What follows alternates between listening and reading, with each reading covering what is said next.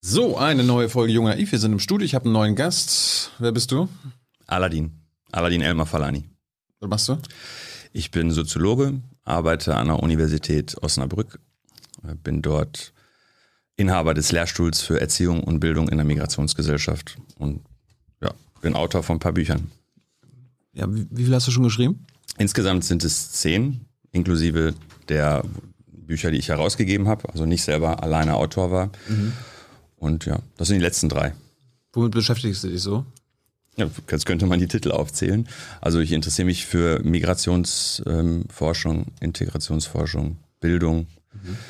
Rassismus, soziale Ungleichheit, all diese Sachen, die so in der Soziologie auch eine große Rolle spielen. Warum interessiert dich das? Ja, das ist echt nicht so einfach zu sagen. Ähm, ich habe mich am Anfang äh, noch mit vielen anderen Sachen beschäftigt. Volkswirtschaftslehre habe ich auch am Anfang studiert. Mhm. Und irgendwie ist es so im Laufe der Zeit gekommen. Das hat, glaube ich, auch damit zu tun, dass ich äh, während des Studiums ist die erste PISA-Studie rausgekommen. Und das fand ich alles so unlogisch. Also viele Sachen fand ich richtig unlogisch, was, was angeblich migrationsbedingt sein soll. Und offensichtlich habe ich damit was zu tun, biografisch mit mhm. Migration. Und all das, was als migrationsbedingte Ursachen für schlechte Bildungsleistung galt, äh, habe ich bei mir überhaupt nicht wiedergesehen und auch nicht bei vielen anderen. Mhm. Und dann habe ich äh, also ziemlich stark mich in diese Richtung bewegt. Also erst Bildungsforschung ähm, und dann später auch noch andere Teile von Migration. Also nicht mehr nur Bildung, sondern auch zum Beispiel städtisch, innerstädtische Segregation, also wie hm. äh, Konzentrationen in bestimmten Stadtteilen entstehen, über Armut dann im Allgemeinen, auch unabhängig von Migration. Ähm, und ja. Was war dann so unlogisch damals bei, bei Pisa? Also wurde das so auf die äh, also Kinder mit Migrationshintergrund geschoben? Naja, die sind halt hinterher und die versauen den Durchschnitt? Ja. Also meine Erfahrung war, ich war in der Grundschule, hatte ich einen richtig guten Freund, der hieß Sebastian und ein anderer, der hieß Simon. Und die beiden waren in meiner Erinnerung sehr viel talentierter als ich und die sind nicht aufs Gymnasium gekommen und ich schon. Und äh, da hat man allein schon festgestellt, das wissen viele nicht. Alle glauben, wenn jemand Aladdin Elmar Falani heißt, ist ein Aufsteiger. Aber meine Familie, also mein Vater ist Arzt, meine Mutter hat Psychologie studiert, ist also eine Akademikerfamilie. Die waren schon in Syrien, gehörten die schon zu einer eher privilegierten Schicht. Mhm. Und ähm, das war dann hier auch so. Also auch meine Geschwister allen, äh, alle haben sich hier wunderbar zurechtgefunden. Mein Vater und meine Mutter auch. Und im Prinzip alles, was da diskutiert wurde am Anfang, ist ja viel besser geworden. Mhm. Habe ich vielleicht auch ein bisschen zu beigetragen, dass so das Bild ein bisschen gerade gerückt wurde, dass es eben mit Armut zu tun hat, dass die Klassenlage viel entscheidender ist und dass es natürlich trotzdem so ist, das macht die Sache so komplex, dass Migranten, Migrantenfamilien also viel häufiger in der Unterklasse sind. Deswegen äh, ist es, wenn man oberflächlich drauf guckt, ist es ein, ein Problem, was Migranten viel häufiger trifft alles mit Ungleichheit, Ungerechtigkeit, Armut und so weiter. Aber man kann das schon auseinanderhalten und stellt dann fest, äh, dass es äh, nicht, dass nicht Migration die Ursache ist, kausal ist äh, für, für bestimmte Problemlagen, sondern Klassismus? Klassismus. Also man, man kann es Klassismus nennen. Klassismus, Klassismus ist ein bisschen so die amerikanische Perspektive. Ja, Andreas Kemper war vor zwei Wochen hier. Der, vielleicht, ja, genau. vielleicht kennst du den. Ja, das ist ein bekannter Typ, der sich äh, damit beschäftigt. Und der macht es auch im Übrigen schon so, dass, es, dass, es, dass er es in deutschen Kontext schon überträgt. Mhm. Ich, ähm, äh, ich, ich mache es ziemlich klassisch. Also ich nenne das dann einfach soziale Herkunft. Mhm. Äh, also verschiedene Elemente der sozialen Herkunft kontrollieren. Mhm und unterscheide dann zwischen, was ist wirklich ähm, direkte Diskriminierung, also wo wird jemand ähm, ungerecht behandelt äh, aufgrund seiner Herkunft. Selbst wenn man sagen würde, leistungsgerecht, müsste er eigentlich was anderes schaffen. Also als Beispiel, mhm. Simon, mein Freund Simon, war, ähm, war besser als ich. Also das äh, ist ähm, ziemlich klar. Und am Ende ist aber, hat er aber eine andere Laufbahn einschlagen müssen. Und ähm, das ist schon, würde ich sagen, ziemlich direkte Benachteiligung. Also warum, wirklich warum musste Simon, warum durfte er nicht aufs Gymnasium? Das ist schon direkt eine spannende Frage. Äh, da da geht es in dem Buch die ganze Zeit drum, Ähm, weil, Mythos, Mythosbildung. Mythosbildung, ja. weil, weil das Ding ist, wir, ähm, ähm, und, und jetzt merkt man, wie, wie, wie, wie fies es auch dann auch wird für Politiker, also politisch daran was zu ändern, wenn die Eltern entscheiden dürfen, dann wird das sehr, sehr ungerecht. Weil dann gibt es manche Eltern, so wie meine, sind Akademiker, für die steht fest, dass die Kinder studieren. Das ist völlig wurscht, was die, was die äh, Grundschullehrerin, die Klassenlehrerin gesagt hat. Das hat gar keinen interessiert. Das stand fest. ist wirklich so. Also das ist bis heute so. Das kann man auch messen, dass, ähm, dass je, je elitärer die Familie ist, desto irrelevanter ist die ähm, Übergangsempfehlung der Grundschule. Und, äh, und, und äh, das ist also das eine. Da, da werden ganz viele Kinder aus reichen, wohlhabenden Familien nach oben äh, im Schulsystem gepusht. Und wenn sie es da nicht schaffen würden, auf dem Gymnasium wird halt mit Nachhilfe hinterhergeschossen. Ähm, das ist der eine Teil, der zu der Ungleichheit beiträgt. Und der andere Teil sind halt die armen Familien. Und die, ähm, die tendieren dazu, nach unten abzuweichen. Also in meiner Erinnerung hatte Simon die Gymnasialempfehlung. Aber seine Mutter hat ihn auf die, ich meine, Realschule geschickt. So ganz sicher bin ich mir gerade nicht. Ähm, aber auf jeden Fall nicht aufs Gymnasium, ist also nach unten abgewichen und das ist ein relativ typisches Verhalten bei benachteiligten Familien. Hey Leute, hier sind Thilo und Tyler. Jung Naiv gibt es ja nur durch eure Unterstützung. Hier gibt es keine Werbung, außer für uns selbst. Das sagst du jetzt auch schon ein paar Jahre, ne? Ja. Aber man muss ja Aber mal wieder darauf halt, hinweisen. Ne? Stimmt halt. Ne? Und ihr könnt uns per Banküberweisung unterstützen oder PayPal. Und wie ihr das alles machen könnt, findet ihr in der Podcast-Beschreibung. Warum wollen Eltern nicht immer das Beste und damit quasi immer zum Beispiel Gymnasium? Ja, siehst du, wenn man, äh, wenn man ähm, ähm, das nicht versteht, dann hat das viel damit zu tun, dass man sich nicht echt hineinversetzen kann. Ich konnte es ja auch nicht wirklich mich hineinver hineinversetzen. Wenn man, wenn man mit solchen Familien dann spricht, und dazu gibt es ja mittlerweile richtig viel Forschung, dann ähm, stellt man fest, dass die Eltern echt am Verzweifeln sind. Typischerweise, wenn es jetzt zwei Elternteile sind, streiten die sich auch. Weil das eine Elternteil erkennt, wenn wir ähm, es aufs Gymnasium schicken, da sind alle Eltern wohlhabender als wir. Ne? Das wird echt fies. Ähm, wir selber hatten nie diese Fremdsprachen. Wir können dem Kind gar nicht helfen. Wir waren nie auf so einer Schule. Äh, es gibt tausend Sachen im Kopfkino, die ähm, auch zu Schamgefühlen führen, zu antizipierten Schamgefühlen. Und eben Menschen, die in Armut äh, leben, hatten so viele Schamgefühle in der Vergangenheit, dass sie das versuchen zu vermeiden. Und zwar echt äh, ähm, präventiv versuchen zu vermeiden. Und das andere Elternteil sagt dann aber richtig, wir verbauen dem Kind vielleicht die, die Möglichkeiten. Mhm. Und dann ist ganz häufig so ein Kompromiss zu sagen, guck, wir waren beide auf einer Hauptschule, haben beide einen Hauptschulabschluss. Wenn das Kind auf eine Realschule kommt, ist das schon Aufstieg. Und dann ist das der Kompromiss zu sagen, es hat eine Gymnasialempfehlung, klasse, aber wir schicken es erstmal auf die Realschule. Und das, das hört sich aus der Sicht der, der Leute plausibel an, aber empirisch, die Studien zeigen ganz deutlich, dass wenn man auf die Realschule geschickt wird, äh, die, die, die Idee, dass es dann später ja, wenn es will, aufs Gymnasium gehen kann, dass es also so diese Durchlässigkeit nach oben gibt, die ist empirisch nicht haltbar. Es gibt große Durchlässigkeit rechtlich. Theoretisch kann man fast jederzeit nach oben oder unten ab, äh, ähm, ähm wechseln. Aber real sind 90 Prozent, äh, gibt, also real gibt es wenig Wechsel und 90 Prozent der Wechsel sind nach unten. Und nur 10 Prozent nach oben.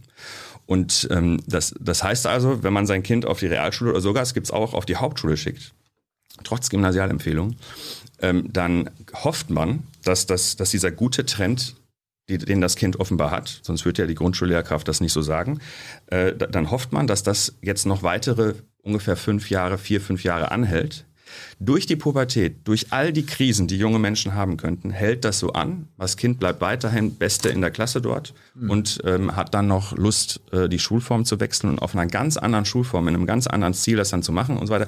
Passiert alles oft. Also es, das ist nicht so, dass es ausgeschlossen ist, aber das ähm, ist eine ungünstige Strategie. Bleiben wir nochmal dabei, weil das sind ja quasi gleich mindestens drei Ebenen, die man da ähm, mhm. ähm, besprechen kann. Zum einen die Kinder, dann die Entscheidung der Eltern und dann die Struktur an sich. Vielleicht bei den Kindern, also. Und die Lehrkräfte, muss man noch dazu sagen. Stimmt auch. Weil, weil was ich jetzt nicht gesagt habe, wenn ich das nur kurz einschieben kann, dass das Bild einigermaßen rund ist, die Entscheidung der Eltern ist am schlimmsten. Wenn es darum geht, wie die Ungleichheit erzeugt wird. Ne? Privilegierte weichen immer nach oben ab, äh, Benachteiligte weichen tendenziell nach unten ab. Übrigens auch in Bayern. Alle glauben, in Bayern ist, äh, äh gäbe es ein, eine, eine, verbindliche Schulformempfehlung, äh, dass sie verbindlich wäre. Aha. Es ist so, ich sag's, ich sag's mal, äh, Bayern Menschen in Bayern scheinen offenbar, Politiker in Bayern scheinen offenbar Obergrenzen zu mögen. Das scheint so ein Fetisch zu sein. Äh, nicht nur bei Migration, sondern auch diese Übergangsempfehlungen sind Obergrenzen. Wenn man also eine Realschulempfehlung hat, darf man sein Kind nicht aufs Gymnasium schicken, egal wie reich man ist. Wenn man aber eine Gymnasialempfehlung für sein Kind hat, darf man es auf die Realschule schicken. Nach unten darf man abweichen. Das heißt, was die in Bayern schaffen, ist, dass die privilegierten Eltern es nicht mehr hinbekommen, jedes Kind einfach aufs Gymnasium zu schicken, aber die benachteiligten Eltern weichen weiterhin nach unten ab. Und das kann man messen. Die weichen auch jetzt noch nach unten ab. Nur so am Rande. Aber jetzt kommt der entscheidende Punkt, der, die, diese Zusatzsache. Die Lehrkräfte, die sind weniger beteiligt an dieser ungerechten Selektion. Viel weniger als die Eltern, aber trotzdem kann man das messen. Das heißt, äh, ähm, tendenziell, aber mit echt nur einem, einer kleinen, einem kleinen Impact, kleiner, kleiner Wirkung, ist es so, dass die Lehrkräfte offenbar ähm, diejenigen, die es am schwersten hatten, am strengsten bewerten. Äh, das kann man immer noch messen. Das war im Übrigen bei der ersten PISA-Schule noch viel krasser. Also früher war das noch deutlicher. Hm. Das wurde den Lehrkräften überhaupt äh, so oft wiedergespiegelt, dass, es, dass diese Studien dann immer im Lehrerzimmer überall rumlagen. Ich war ja selber sechs Jahre Lehrer im Schuldienst. Das lag überall in den Lehrerzimmern rum. Und dann hat man wahrgenommen, dass man äh, einen, wirklich einen sozialen Filter im Kopf offenbar hat, dass, wir, dass man systematisch diejenigen, die Kinder, die es am schwersten haben, am strengsten bewertet. Da kann man gleich nochmal darüber reden, woran das liegen kann. Das ist ziemlich interessant, das muss gar kein böser Wille sein. Aber der entscheidende Punkt ist jetzt, dass, äh, dass also die, die Familie hat die größten, den größten Impact, wenn, weil sie fördert oder eben nicht fördert, weil sie ihr Kind nach oben pusht oder eben nicht, ähm, je nach den Möglichkeiten aber gleichzeitig die Lehrkräfte und das Schulsystem nochmal zusätzlich ein bisschen eine, äh, eine gewisse Wirkung haben. Mhm. Und nur weil ich sage, dass das weniger ist, ist einfach eine Beobachtung, dass es weniger stark ist, der, der Faktor. Aber wenn natürlich ein Schulsystem, was durch Steuern finanziert ist, auch nur ein bisschen ungerecht äh, selektiert, wenn es schon selektiert, dann, dann auch noch ungerecht selektiert, dann ist es nicht so, dass ich sage, das ist unwichtig. Es hat nur eine geringere Wirkung, ist aber umso, was Legitimation angeht, umso problematischer. Fangen wir mit der Struktur an warum selektieren wir überhaupt? Ich meine, Andreas Kemper vor zwei Wochen plädiert ja dafür, dass wir keine Gymnasium, also kein, dass wir eine Gesamtschule haben quasi. Ne? Also ich war auch in Amerika äh, mhm. in der Highschool, da gehen ja alle auf eine Schule. Ist es richtig überhaupt, äh, dass wir noch selektieren, damit wir, damit Kinder, okay, ab der vierten Klasse oder ab der sechsten Klasse, die einen mhm. dahin gehen, die anderen dahin gehen, warum nicht alle ähm, auf eine Schule? Erstmal muss man feststellen, dass fast alle Länder, mit denen wir uns vergleichen, wirtschaftlich entwickelte Länder, OECD-Staaten, fast alle äh, selektieren erst, wenn die Kinder 15 oder 16 sind. So spät erst. Das heißt, praktisch, wenn man bei uns die mittlere Reife macht, dann mhm. erst entscheidet sich, lernst einen Beruf, gehst in die Schule oder machst du einen akademischen Werdegang langsam weiter. Ja.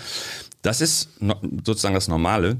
Äh, so früh wie wir selektieren, abgesehen von äh, Berlin-Brandenburg nach der sechsten Klasse, ist es ja überall sonst nach der vierten Klasse.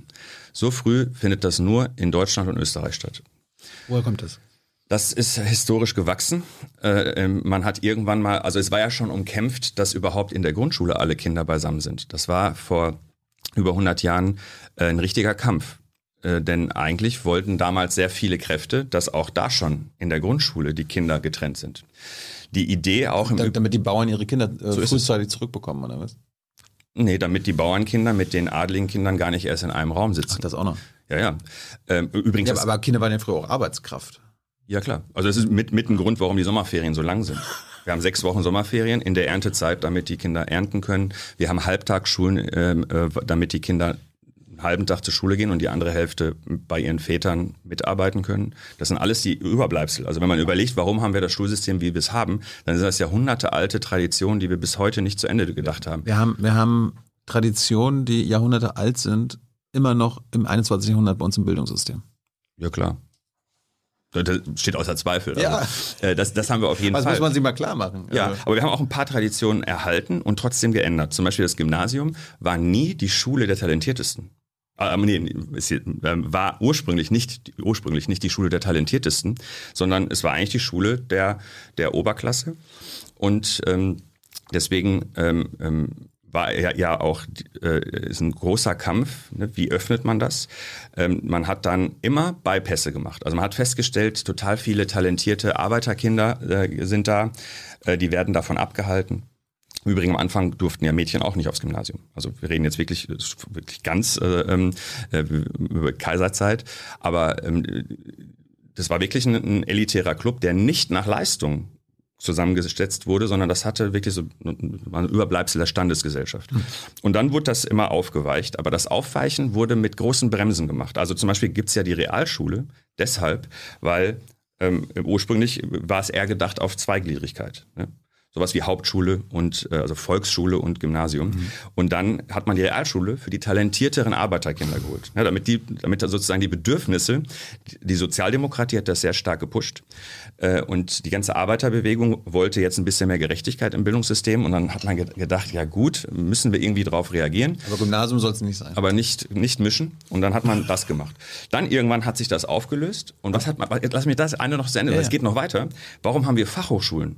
Weil man wollte die Elite an den Unis und hat dann die Fachhochschulen implementiert. Das war wirklich die zentrale Absicht, damit die Arbeiterkinder, die sehr talentiert sind und sogar das Abi schaffen, nicht mit den anderen äh, an die Uni gehen müssen, sondern sozusagen dahin abgelenkt werden. Und auch die Berufsausbildung davor, dass man so eine professionalisierte, sehr gute Berufsausbildung hat, hat man praktisch gemacht, damit ähm, man den Arbeitern was gibt, damit sie ferngehalten werden von der akademischen Bildung. Und das ist der Grund, als Zusammenfassung, warum wir so eine niedrige Akademikerquote haben im Vergleich zu allen anderen. Weil wir haben ganz viele Dinge zu, ähm, ähm, eingebaut in das System, um sozusagen Gymnasium und Universität freizuhalten. Das ist aber jetzt alles Vergangenheit. Seit mindestens der Jahrtausendwende ähm, haben wir ganz deutlich erkennbar, dass das Gymnasium die größte Schulform geworden ist. Die meisten Kinder in Deutschland gehen aufs Gymnasium, die wenigsten auf die Hauptschule. Das heißt, aus diesem Schulsystem ist, ist es so geworden. Mhm. Und das Gleiche an Unis. Wir haben mehr Erstsemesterstudenten, an, Studierende an Unis und Fachhochschulen als äh, ähm, Auszubildende, die eine Ausbildung anfangen, eine duale Ausbildung anfangen. Das heißt, auch da war es mal äh, nicht jetzt so spitz, aber so und wir haben es gedreht. Das heißt, äh, der historische Abriss macht nur deutlich, warum wir so ein super kompliziertes, komplexes, durcheinander äh, ähm, strukturiertes Schulsystem haben. Bildung, gesamtes Bildungssystem mit so vielen Abzweigungen, so vielen Namen für Schulen, warum wir Unis und Fachhochschulen, das kann man ja nicht übersetzen. Das heißt beides auf Englisch University. Ja. Ne, das, das muss man sich klar machen. Aber es gibt's ja alles immer noch. Wir haben immer noch Hauptschulen, wir haben immer noch Realschulen ja. oder Gesamtschulen, ja. Gymnasien, wir haben Fachhochschulen, normale Hochschulen, Universitäten. Und, und, und die Überbleibsel sind auch erkennbar, wenn du dir anguckst, an Fachhochschulen sind die Nicht-Akademiker-Kinder über 50 Prozent und an Universitäten unter 50 Prozent. Das heißt, ähm, man sieht noch die Überbleibsel, aber es ist durchlässiger. Also das steht außer Zweifel. Es ist viel durchlässiger geworden. Aber warum lösen wir das nicht auf? Warum, warum ist jetzt der, der nächste Schritt nicht, äh, der Kemper sagt ja zum Beispiel, ne, keine Gymnasium, keine... Genau, das war ja die Ausgangssache. Und, und bei den Unis können wir es ja weiterführen. Ja. Ne? ja, genau. Wäre das jetzt der nächste logische Schritt, dass wir sagen, wenn eh jetzt immer mehr an die Gymnasium gehen, äh, dann machen wir einfach eine Highschool oder eine Gesamtschule für alle und die, die 13 Jahre machen, machen halt Abi und wer nach neun Jahren abgeht, äh, hat er seinen Hauptschulabschluss und wer das, 10 Jahre Das kann man machen. Ich beschreibe, das, das muss man aber gesellschaftlich entscheiden. Man könnte sagen, die duale Ausbildung retten wir Fände ich ganz attraktiv, weil die duale Ausbildung ist ganz gut, dass ja. wir sagen 50-50. Das könnte man ja stabilisieren. Man sagt einfach für 50 Prozent der Menschen, der jungen Menschen ähm, und äh, da und 50 Prozent da, akademische und berufliche Ausbildung 50-50. Sowas muss man aber machen. Wenn man es passieren lässt, wie es jetzt passiert, ähm, schrumpft völlig unstrukturiert der ähm, berufliche Zweig und mhm. die Hochschulen werden immer voller und, und haben auch dann andere Probleme. Können wir gleich noch darüber reden, was an Hochschulen so für, für echt Problemchen entstehen, dadurch, dass es so völlig strukturlos ähm, ähm, sich vergrößert, äh, äh, strategielos sich vergrößert. Aber ähm, die, die ähm, eigentliche Frage ist, will man das? Weil man könnte auch einfach sagen, warum machen wir nicht das, was fast überall auf der Welt gemacht wird und sagen einfach, der Bachelor an Hochschulen wird das sozusagen, wird so ein Volksabschluss, alle machen den. Ähm, man kann den auch noch unterschiedlich gewichten. Der eine ist eher praxisorientiert, der andere ist eher ähm, ähm, akademisch orientiert oder ne, sehr verwissenschaftlicht. Und der Masterstudienabschluss, der ist dann so elitär wie früher die, die Hochschule insgesamt war. Könnte man machen. Mhm. Spricht überhaupt nichts dagegen, das zu machen. Das muss man wollen. Das muss man auch mit den Betrieben, mit der deutschen Wirtschaft und so weiter absprechen. Ich bin mir ähm, gar nicht so sicher, wie die wohin die tendieren würden, aber am Ende ist das eine Entscheidung, eine politische Entscheidung. Da gibt's nicht, das ist besser als das. Ich kann nur sagen, dass die duale Ausbildung hat gewisse Vorteile. Ne, weil man, man hat eine Connection zwischen staatlichem Schulsystem, die Berufsschulen, ich war selber Berufsschullehrer, und den Betrieben. Die sind andauernd in einem Austausch dadurch, das, das hat schon gewinnbringende Effekte. Und ähm, gleichzeitig äh, ähm, hat man eine Kombination aus beruflicher Praxis und Theorie lernen. Ähm, und warum ich mir nicht sicher bin, ob, ob es nicht vielleicht noch was ganz Neues gibt, äh, liegt, äh, also ich sag dir, äh, was, was ich interessant finde, diese dualen Studiengänge, wo also wie duale Ausbildung, nur eben Studium und Praxis im Betrieb werden immer mehr. Mhm.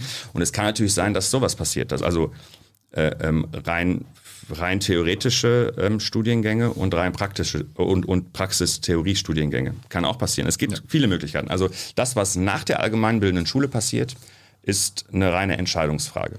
Aber, jetzt gucken wir. Aber wir sind jetzt bei der allgemeinbildenden Schule. Jetzt du, sind wir bei du hast ja gesagt, das ist ja quasi aus dem Überbleibsel der Klassengesellschaft ja. und so weiter. Und wenn du sagst, im Ausland wird ja auch erst ab 15, 16 dann wirklich ähm, selektiert. selektiert. Mhm. Das, könnte, das könnte man ja auch machen. Also alle, keine Ahnung, alle gehen nach einer Grundschule oder so weiter gemeinsam auf die, aufs Gymnasium. Alle bleiben auch zusammen dadurch, behalten ihre Freundschaften. Die einen entwickeln sich später, die anderen äh, früher, aber mit 15, 16 ist es ja meistens abgeschlossen. So, und die einen machen dann mit 15 den Hauptschulabschluss, können eine Ausbildung machen. Die anderen machen mit 16 nach einer 10. Klasse, gehen in das duale Ausbildungssystem. Total gute Möglichkeit. Und dann der Rest, wer, wer will, kann halt zwei, drei Jahre weitermachen und dann mal äh, würde, würde, an die Uni gehen. Würdest können. du mir jetzt sagen, wir fangen bei Null an? Wäre das ein Schulsystem, was ich wahrscheinlich mir äh, ausdenken würde und präferieren würde. Ja, aber, aber wir fangen nicht bei Null an. Genau, die Frage ist, warum, warum beharrt, beharrt die Politik darauf? Ja, die Politik beharrt da weniger drauf als die Eltern. Ah, ja. Also wenn man sagen würde, wir schaffen das Gymnasium ab, bist du am Arsch. also politisch. So wie in Hamburg damals. Ne? Ja, in Hamburg ging es nicht um Gymnasium abschaffen. Da ging es nur darum, ob man einfach die Grundschulzeit um zwei Jahre verlängert. Ja, genau. Das, was in Berlin und Brandenburg normal ist, wollten die in Hamburg einführen. Und diese zwei Jahre länger, alle Kinder gemeinsam, hat äh, die privilegierten Familien schon auf die Palme gebracht. Im Übrigen äh, können wir später nochmal drüber sprechen. Ich glaube, das würde heute nicht mehr so sein, weil wir haben ja jetzt, das sind zehn Jahre her, über zehn Jahre her, das, das sind andere, andere Eltern jetzt, eine andere Elterngeneration. Das sind ja komplett diese Eltern, sind jetzt nicht mehr Eltern. Die würden also sich gar nicht mehr so aufregen. Das sind ja andere, ist eine andere Generation. Ich glaube, da hat sich was verändert. Hin zum Guten äh, ähm, für dein Schulsystem, was du jetzt gerade so skizziert hast. Ähm, also das, das, das im Augenblick, also vom Status quo rüberzugehen in ein sehr gut durchdachtes, einheitliches, logisches System scheitert daran, dass ähm, einmal die Familien, die Eltern Privilegien bewahren wollen. Es gibt ja das ist ja das Ding, dieses, dieses ähm, Gymnasium schafft ja es irgendwie zwei Dinge zu machen. Einmal, da sind die besten Kinder. Stimmt nicht ganz hundertprozentig, aber alle glauben das und tendenziell stimmt es auch. Ähm, und zweitens, ähm, es, ähm, es ist gleichzeitig so, ähm, dass, dass man an Gymnasien sozusagen auch die Mitschüler und die Familien der Mitschüler ein bisschen kontrolliert hat. Weil da sind so, im Prinzip, das ist ja das, äh, das Problem kaum arbeitslose Familien, viel weniger als an, an den anderen Schulformen, keine armen Familien, viel weniger Migrantenfamilien und so. Und also wer seine ähm, Kinder abschirmen möchte vor so bestimmten sozialen Problemlagen, man hätte früher gesagt von den Schmuddelkindern, ähm, der freut sich darüber, dass es Gymnasien gibt. Und wenn man dann auch noch in einem wohlhabenden Stadtteil ein ja. Gymnasium hat, dann ist alles wunderbar, ist Bülabü. Aber die Aufgabe der Politik sollte ja sein, dass das nicht abgeschirmt wird, damit irgendwie, wir hatten auch vor ein paar Wochen mal Marlene Engelhorn zu Gast, die äh, ist, ist Millionenerbin und äh, ist 15 Jahre zur Schule gegangen, hat gar nicht gemerkt, wie reich sie sind, äh, wie reich sie ist, weil der Rest ihrer äh, Schüler und Mitschüler, das hat sie gar nicht mitbekommen, dass die äh, nicht so privilegiert sind. Also vielleicht ist es gerade gut, dass man halt mit anderen Lebensrealitäten aufwächst. Wenn du mich fragst, ja. Und, dann, dann, und das wäre dann auch die Aufgabe von Politik, dann auch quasi Eltern überzeugen zu müssen. Absolut. Oder? Also ähm, ich sag mal auch ein Grund, weil das ist jetzt normativ argumentiert. Ja. Ne? Ich argumentiere mal jetzt richtig funktional. Hm. Du musst dir vorstellen, wir haben ja Lehrer an Realschulen, die als Schüler am Gymnasium war, waren. Wir haben auch Lehrer an Hauptschulen, die als Schüler ja Gymna Gymnasiasten waren. Ja. Um Lehrer zu werden, muss man Abitur machen, tendenziell am Gymnasium und so. Und das heißt, wir haben, das ist auch dann der Beobachtungsfehler. Es gibt total viele Lehrer, die sagen, ähm, ähm, diesen Mythos äh, ähm, nehme ich in dem Buch auch auseinander, dass früher die Schüler besser gewesen wären. Wie kann man das beurteilen? Man selber war nur auf einem Gymnasium in einem hübschen Stadtteil. Man kann gar nicht beurteilen, wie die Schüler so in der ganzen Generation waren. Mhm. Und es ist ziemlich gut belegt, dass es tendenziell besser geworden ist. Die Kompetenzen der IQ und so sind von Generation zu Generation besser geworden. Äh, und vielleicht ist, haben wir jetzt einen Sättigungseffekt erreicht. Die letzten Untersuchungen zeigen, es wird nicht mehr besser, aber es wird auch nicht mehr schlecht, äh, nicht schlechter. Also dieser, dieser Mythos, früher wäre man schlauer gewesen, früher wäre die Rechtschreibung besser gewesen. Also unter uns, ich kriege immer so viele ähm, Nachrichten von, von Leuten, die besorgt sind, dass ich diese Bücher schreibe und so. Und die sind, da sind so viele Rechtschreibfehler drin. Also äh, ich weiß gar nicht, wie die Menschen darauf kommen, dass frühere Generationen so viel besser ähm, mit der Ortho Orthographie unserer Sprache umgegangen sind. Das ist wirklich strange. Ähm, und damals haben wir alle nur handschriftlich gearbeitet und hat man das nicht alles gesehen wahrscheinlich. Kann sein. Kann sein. Aber in, äh, in jedem Fall ist, es, ist echt, weißt du? es ist echt gut belegt, dass, ähm, dass, es eine, dass es wirklich ein großer Beobachtungsfehler ist, dass, dass irgendwie früher äh, das alles besser gewesen wäre. Was aber stimmt ist, als nur 10 Prozent auf einem Gymnasium waren, war der Durchschnitt am, nur auf dem Gymnasium höher als jetzt, wo 50, wo bald 50 Prozent auf dem Gymnasium sind. Mhm. Weil ja jetzt aber auch die besten Realschüler von früher auf dem Gymnasium sind, ist der Durchschnitt auf der Realschule auch gesunken. Und weil die besten Re Hauptschüler jetzt auf der Realschule sind, ist der Durchschnitt auf der Hauptschule auch gesunken. Das heißt, in jeder Schulform sinkt tatsächlich der Durchschnitt, während in der gesamten Generation er steigt. Das nenne ich auch, äh, äh, es ist ein Bildungsparadoxon. Ähm, und ähm, das ist aber jetzt auch nicht so wichtig. Das heißt erstmal nur, dass es da, nichts wird jetzt katastrophal schlimmer, wie das viele behaupten. Aber in den Institutionen, also im Gymnasium, ist das Unterrichten was anderes geworden als früher, wo man nur so einen elitären kleinen Kreis hatte. Ja. Und äh, überall sonst auch. Und das betrifft auch Universitäten übrigens. Aber wollen wir jetzt einfach, äh, weil du sagst, es, es stimmt ja wahrscheinlich, dass die Eltern das nicht wollen in der Mehrheit, wollen wir uns dann zurücklehnen und sagen, gut, dann können wir halt nichts machen? Was, was bedarf es denn, damit es ein Umdenken bei Eltern in Deutschland gibt, sodass wir quasi auch eine andere, ein anderes Schulsystem bekommen? Dass wir das jetzt innerhalb von einem Jahr oder in zehn Jahren nicht hinbekommen, aber das, wir sollten ja vielleicht perspektivisch dahin kommen, oder? Wir, müssen auf jeden Fall ähm, perspektivisch uns mit den 16 äh, Schulsystemen auseinandersetzen. Und ähm, wenn, wenn du zum Beispiel, das ist echt interessant, äh, das weiß kaum jemand, wenn du einfach nur wissen willst, was ist in allen 16 Ländern gleich? Wir haben 16 Schulsysteme, was ist in allen gleich? Schulpflicht.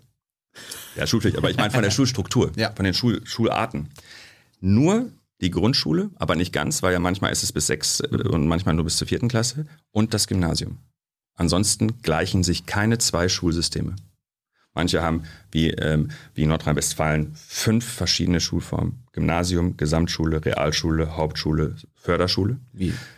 Wie Gesamtschule ist nicht Realschule und Hauptschule zusammen. So, so ist es bei uns in MacPom genau, gewesen. Es ist überall anders. Was? Ganz genau. Und ähm, ähm, spannend ist, die Ost, äh, ostdeutschen Bundesländer haben das Gymnasium übernommen, aber sonst nichts vom Westen eins zu eins übernommen. Wie war es in der DDR? Waren alle auf einer Schule? Da war es einheitlicher. Ganz, ah, da war es einheitlicher. Und, ähm, äh, und der, das Krasse ist jetzt halt, das ist eben das Witzige, man hat sich nie getraut, ans Gymnasium ranzugehen. Äh, und ich würde auch sagen, das Gymnasium ist noch heiliger als die D-Mark war. Das ist wirklich eine, eine, eine schwierige Sache. Das Gymnasium ist echt was, was für Deutschland wichtig ist. Ich, ich wäre mir nicht sicher, ob, ob wir da schon so weit sind. Ich habe ja gerade angekündigt, bei ein paar Sachen sind, sind die Eltern weiter. Gymnasium ist schwierig und, und, ähm, und aber alles andere neben dem Gymnasium, da kann man viel machen. Das interessiert kaum einen. Und deswegen hat man da ganz viel gemacht. Und deswegen tendieren die meisten Bundesländer der Trend kommt zu Zweigleisigkeit. Mhm. Das hat zum Beispiel, weiß nicht, Sachsen, Bremen, Hamburg, haben nur noch zwei Schulformen. Äh, das heißt immer anders, die Schulform. Ne? Mal, äh, wie heißt es mal, Gemeinschaftsschule, mal ähm, ähm, äh, Sekundarschule, mal immer irgendwie anders. Oft ist es sogar so, dass man auf beiden Schulen Abitur machen kann. Daran merkst du schon, wie unlogisch. Du hast zwei Schulformen. Ja, Andreas Kemper hat auch erzählt, in der Gesamtschule in NRW kannst du, machst du dasselbe Abi wie am Gymnasium. Ganz klar, ja, ja. ganz klar. Aber das, das, daran, daran siehst du, es ist super unlogisch.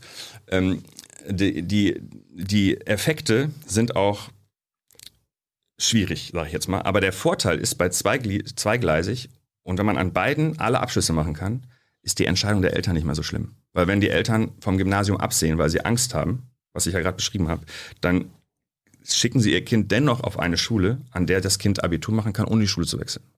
Und das ist eine günstigere Sache. Also es ist in gewisser Hinsicht günstiger. Man sieht auch, dass an den, in den Schulsystemen, wo es diese Zweigleisigkeit gibt, mehr Abiturienten gibt, mehr Abiturienten aus der Arbeiterklasse auch. Deswegen, das ist ein guter Übergang. Aber ich glaube auch, so wie du das so, glaube ich, äh, ähm, ähm, präferierst oder auch ähm, Kemper das formuliert hat, dass aus der Zweigleisigkeit vielleicht dann eine Eingleisigkeit werden kann. Aber was muss passieren, damit wir da hinkommen? Es muss ein Sinneswandel äh, passieren, weil die, die Schulsysteme. Wie kriegen wir den?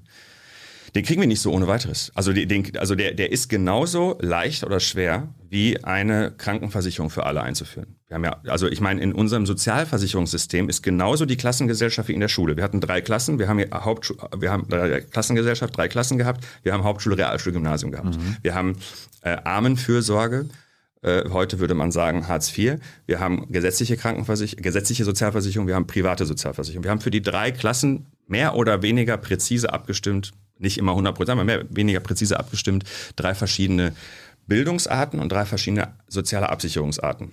Und äh, ähm, das auch bei den Sozialversicherungen löst es sich ja auf. Jeder weiß, dass wir zwar in die Rentenkassen einzahlen, aber die Beiträge reichen nicht. Deswegen müssen wir es mit Steuern bezuschussen. Wir machen Beipässe nur, um diese Trennungen aufrechtzuerhalten.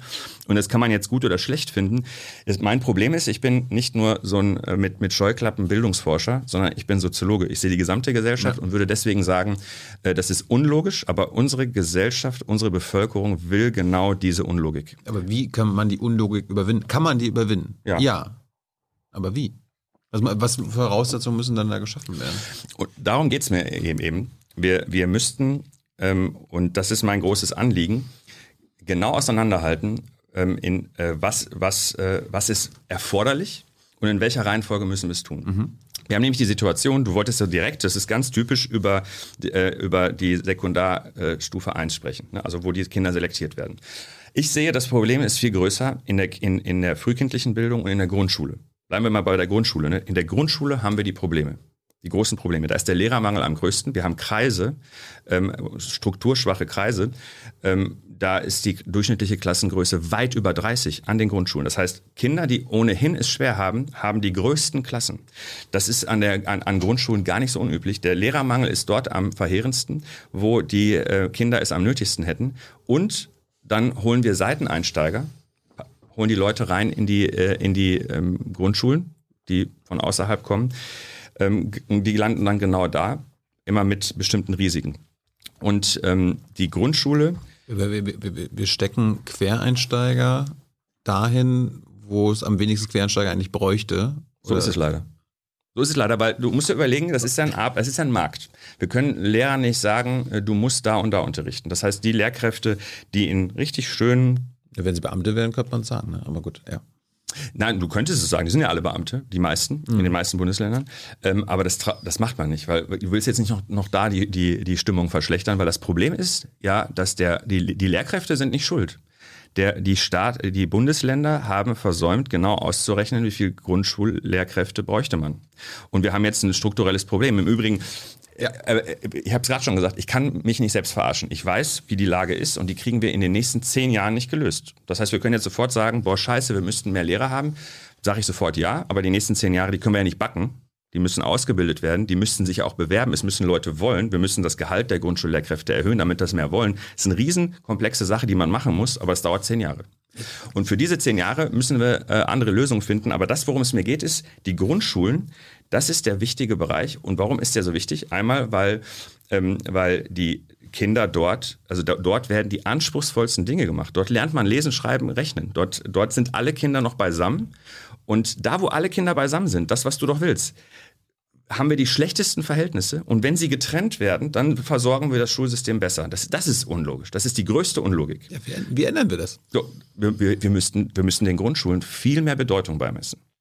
Und das ist zum Beispiel etwas, es gibt selten Bücher über Bildung, wo es fast nur am Ende um Grundschulen und Kitas geht und gar nicht um, also ich erwähne das, mit alles, was wir gerade besprochen ja. haben mit Gymnasien und so weiter, aber ähm, äh, das ist wichtig. Aber da kommen da auch die Privilegierten und die Unprivilegierten zusammen. Die, haben, die müssten ja das gleiche, das gleiche Interesse haben, weil daher gehen ja alle zusammen zur Schule. Ja, aber die haben nicht das gleiche Interesse. Ah. Weil, also meine Kinder, wenn ich Kinder im Grundschulalter hätte, die, ähm, die gehen zur Schule, übrigens dann auch in einem bestimmten Stadtteil in der Regel. Die gehen zur Schule und ich habe kein Problem damit, wenn die um 13 Uhr da rauskommen und ich mache dann Programm.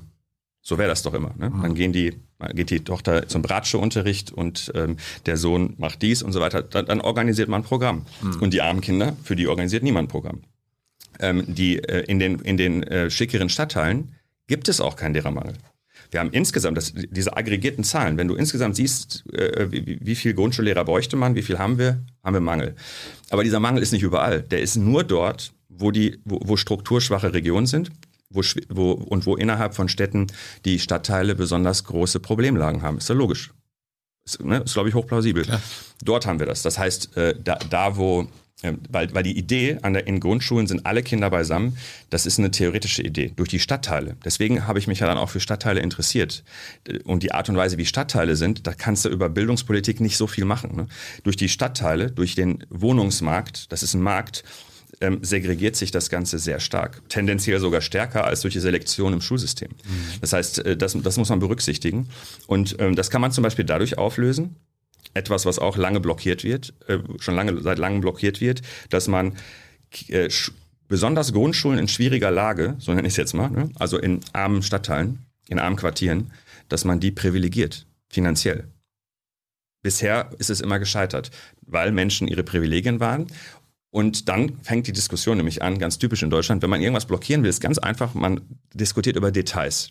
Woran bemesse ich, dass man, äh, äh, dass es Strukturprobleme gibt? Wann äh, und so weiter. Und dann muss man ja irgendwo die Linie ziehen. Es gibt nicht, hier sind nur äh, Schulen, wo alle SGB II-Bezieher sind und hier gibt es Schulen, wo es keiner ist, sondern es ist echt ein fließender Übergang und wo machst du die Grenze? Und das ist immer das Einfachste für Akteure mit gewissen Interessen äh, zu sagen, nee, das ist wie bei der, bei der Pandemie, ne? wo ziehst du die Grenze, ab wie viel Uhr ist was und so weiter. Ne? Also irgendwo muss man eine Entscheidung treffen und dann kannst du immer sagen, nee, warum da? Nur, dass man bei, bei der Pandemie noch sagen konnte, ist ja nur übergangsweise. Hier reden wir ja davon, dass das immer so sein wird. Und dann, wenn du denen gibst, nimmst du ja anderen. Das wäre im Übrigen die Notwendigkeit für systematische Bekämpfung sozialer Ungleichheit. Und naja, nimm, wem musst du da nehmen? Den Familien, die, wo beide arbeiten, wo unter Umständen viele Juristen bei sind und so weiter. Das ist äh, also in vielerlei Hinsicht eine anstrengende Sache. Und deswegen würde ich sagen, nicht direkt auf Klassenkampf gehen. Jetzt kommt echt die wichtige Sache, das ist meine Perspektive, nämlich zu gucken, Ja, was wäre mehrheitsfähig. Also was, weil, weil das ist eine wichtige Perspektive. Du hast völlig zu Recht direkt Probleme angesprochen. Aber ich würde sagen, äh, es gibt total viele Dinge, die man umsetzen könnte, die, ähm, wo, wo keine Blockaden entstehen würden, wo, das ist neu, keine Akteure wären, die dagegen wären und keiner macht's. Darüber wollte ich jetzt reden. Mhm. Weil hier gucken ja wahrscheinlich auch viele NachwuchspolitikerInnen zu, die sagen so, ey geil, Aladdin äh, benennt die Probleme, äh, Thilo auch und äh, was müssen wir jetzt machen? Und wir können jetzt nicht alle in 20 Jahren ähm, darauf warten und so weiter, aber was wäre denn jetzt in Ländern sofort umsetzbar?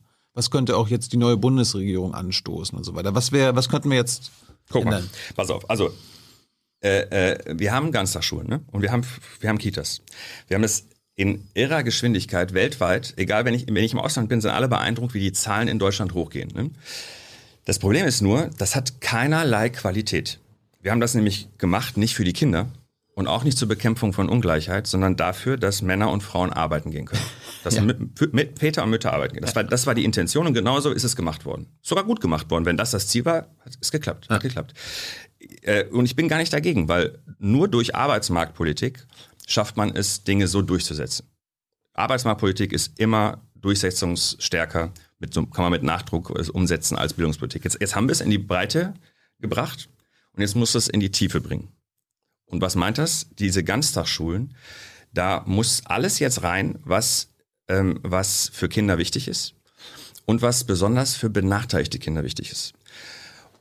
Und das ist zum Beispiel, da denkt nämlich niemand dran, alle glauben irgendwie alles, was, was so an die Tafel geschrieben wird und was eine Lehrkraft macht, ist relevant. Dabei sehen wir, die, die Unterschiede zwischen den Kindern, armen und reichen Kindern, sind bei der Einschulung schon da. Und wir sehen zum Beispiel, es gibt Studien international, ist nicht nur in Deutschland so, dass in den Sommerferien, in den sechs Wochen Sommerferien, gehen, geht die Schere auseinander. Und in der Schulzeit geht es ein Jahr wieder leicht zusammen und dann geht es in den Sommerferien wieder auseinander. Und der Unterschied, der bei der Einschulung schon da ist, geht fast bis zum Ende der Schullaufbahn, bleibt er erhalten. Das ist natürlich ein beschissener Zustand, wenn, wenn, wenn, wenn man meint, das Schulsystem ist dafür verantwortlich, Chancen, ungleiche Chancen etwas stärker zusammenzubringen. Und, ähm, und ich habe ja vorhin gesagt, Familien sind dafür ursächlich. Also das, was in den Familien passiert, im Herkunftsmilieu passiert, ist relevant. Nicht so sehr, was im Unterricht passiert. Und ähm, wenn, wenn du dann guckst, was ist denn so ungleich? Dann stellst du fest, ein Musikinstrument lernen ist mit das Ungleichste überhaupt. Und nur so als kleiner, kleiner Exkurs, Musikinstrument lernen, du kannst auch was anderes nehmen, es muss nicht immer das sein, aber Musikinstrument lernen ist was Krasses. Du lernst, dass du dich disziplinieren musst. Du lernst, dass du dir erst Mühe geben musst, bevor es Spaß macht und bevor es klappt. Äh, etwas, was übrigens in schnelllebigen Zeiten echt gelernt werden muss. Erst Mühe geben, dann klappt's. Du musst alleine üben und kannst damit anderen gemeinsam spielen im Orchester oder so. Ne? Du ähm, die die Seiten beim Sportverein ja auch. Ne? Sport geht auch klar. Sport auch. Übrigens äh, der Zugang zu einem Sportverein, der reale Zugang zu einem Sportverein, also ein Sport, ein Sport systematisch zu erlernen, ist ungleich. Je ärmer Familien sind, selbst selbst selbst Fußballvereine. Das glaubt man nicht, aber es ist so. Darum ähm, gibt's in Amerika ist der Sport ja an den Schulen das, selbst. Das ist eine Zielperspektive. Genau. Das ist eine Zielperspektive und, und ähm, ähm wir brauchen jetzt nicht alles im Detail nein, besprechen, nein. aber das ist eine Zielperspektive und dagegen hätte im Augenblick niemand was. Auch nicht die reichen Eltern. Weil, da zeigen, das zeigen Untersuchungen, ähm, gerade Mütter haben gerade ein schlechtes Gewissen. Sie, äh, gerade die, die, die arbeiten die, also, und Karriere machen, weil die erleben, dass sie durch ihre Familiensituation bei der Arbeit nicht so performen, wie sie es gerne hätten und gleichzeitig das Gefühl haben, die Kinder kommen zu kurz. Wenn man denen das Angebot machen würde, wir ändern nichts am Schulsystem. Erstmal. Ne? Mhm. Euer Gymnasium bleibt und alles bleibt und alles ist schön. Aber wir strukturieren die Grundschulen erstmal komplett um, dass dort alles gemacht wird. Also in meiner I äh, ähm, Idealvorstellung geht der Kinderarzt auch dorthin. Übrigens auch ein Problem. Kindesgesundheit hat was mit der Herkunft zu tun. Und das hat äh, damit zu tun, dass ähm, Gesundheitsprävention nicht so gut funktioniert in bestimmten Milieus, hat aber auch damit zu tun, äh, dass zum Beispiel die Vorsorgeuntersuchung die, ähm, und, und bestimmte auch motorische Entwicklung, also ein Kram, der, das hängt da von den Eltern ab. Die Eltern schicken ihr Kind zu den Untersuchungen. Und wenn der Arzt verantwortlich wäre, der Arzt geht hin zu den Schulen, das ist übrigens keine große Vision, das passiert in Kanada, in skandinavischen Ländern ganz normal. Mhm. Ähm, und auch der Zahnarzt. Dann schafft man es auf einmal, dass arm oder reich hat keinen Einfluss mehr auf die Zähne der Kinder und auf, ähm, auf Gesundheitszustand der Kinder. Der hat aber einen Einfluss, wenn die Eltern es machen. Ja wie ich gerade schon gesagt habe, ne, die Eltern erzeugen die Ungleichheit und die Eltern bewahren die Ungleichheit.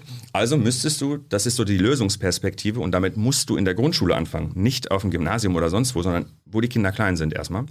Ähm, alles, was die Eltern eigentlich bisher machen, alles, wo der Staat sagt, ist Elternverantwortung, musst du sehen, ob du das in die Schule reinbringst. Sportvereine, Gesundheitsprävention, ja. ähm, Musikunterricht, Kunst und Kultur, äh, bis hin zu, das meine ich wirklich ernst, Handwerken, ähm, Botanik, all der Kram, das muss in der Schule stattfinden. Und zwar nicht im Unterricht, sondern im Ganztag. Dafür brauchst du, man nennt es multiprofessionelle Teams. Damit ist nicht nur gemeint Schulsozialarbeiter, das sind immer nur so Feuerlöscher in der Vorstellung mhm. der Menschen, sondern alles muss in der Schule erlebbar sein, was die Gesellschaft zu bieten hat. Dadurch schaffst du es, erstmal das erste wichtige, ich sag mal Drittel mindestens was, was, was, was, das, was die Zielperspektive ist, zu machen, ohne Klassenkampf anzuzetteln. Alle sind damit einverstanden. Übrigens die Musikschulen. Auf, auf, auf das Buch haben Musikschulen und Sportvereine sind, haben, haben es abgefeiert. Klar. Weil die haben gerade die Situation seit ein paar Jahren, dass alle Kinder mittelmäßig betreut in Ganztagsschulen sind und nicht kommen können. Denen geht der, der, denen geht der Nachwuchs flöten. Und die wollen in die Schulen rein, aber es geht gerade nicht, weil die Schulen sind völlig überlastet. Die Immobilien der Schulen, das Grundstück der, Schu der Schulen ist auch nicht dafür geeignet, dass jetzt die Musikschule kommt, die Sportvereine kommen und so weiter. Also in den USA, wenn du darüber redest, sind das ja riesen Grundstücke, diese, diese, diese Schulen. Äh, das heißt, da muss man anpacken. Da hat man erstmal zehn Jahre zu tun. Das wäre meine, meine, ähm, mein Vorschlag. Zehn Jahre arbeitet man erstmal Grundschulen und Kitas übrigens, das alles kannst du auch schon in der Kita machen. Da arbeitet man das ab inklusive Immobilien, Kooperation aller Akteure, die wichtig sind für kindliche Entwicklung, in einer Hand. Und im Augenblick wäre niemand dagegen. Warum wird es nicht gemacht? Ähm, ich, ich hoffe, dass das jetzt bald gemacht wird. Bisher wurde es nicht gemacht, weil wir äh, das muss man ehrlicherweise sagen, ist wieder keine Bildungspolitik, weil wir aus einer Zeit kommen, wo das halt Müttersache war. Ich sage jetzt mal was, was ich nicht schreiben würde. Ich unterscheide zwischen laut nachdenken. Da sage ich auch mal was, was nicht ganz sicher ist. Wenn ich es aufschreibe, muss es sicher sein. Ne? Mhm. Aber ähm, die Daten deuten darauf hin, dass in den ostdeutschen Ländern die, die, die Schulen ähm, seltener geschlossen haben, hatten während, während Corona als in den westdeutschen Ländern. Gleichzeitig hatten in den ostdeutschen Ländern die Inzidenzzahlen viel höhere Werte. Meine These, ich kann sie noch nicht beweisen, aber lad mich in einem Jahr nochmal ein, dann geht's, glaube ich, äh, ist, dass äh, die, die Politiker, die das entscheiden mussten, Angst hatten vor den ostdeutschen Frauen. Denn die hätten dann ja was machen müssen, was sie nie gemacht haben. Wohingegen die westdeutschen Frauen, denen konnte man ja praktisch sagen, jetzt äh, indirekt, ne? Mhm. Naja, diese Ganztagsgeschichten, an die ihr euch gewöhnt habt, die gibt's ja erst seit kurzem. Ähm, ihr macht jetzt einfach das, was vor ein paar Jahren ja normal war. Verstehst du, was ich meine? Also ja. die, äh, äh, die, die, die Stellung der Frauen, der Mütter, hat einen Einfluss darauf, wie wir mit Corona umgegangen sind. Meine These. Bei der Grundschule ist es ganz sicher. Wir haben die Grundschule vernachlässigt, weil es ist ja Mütterarbeit.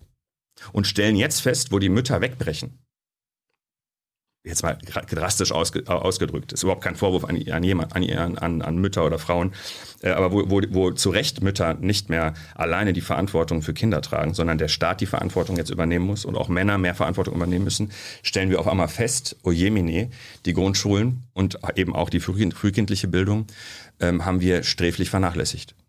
So, jetzt ein paar kleine Nachfragen, müssen wir jetzt nicht immer äh, essayistisch abarbeiten, aber du meinst gerade, selbst eine Einschulung, bei der Einschulung gibt es schon diese Klassen und Unterschiede und in den Benachteiligungen. Ja. Warum?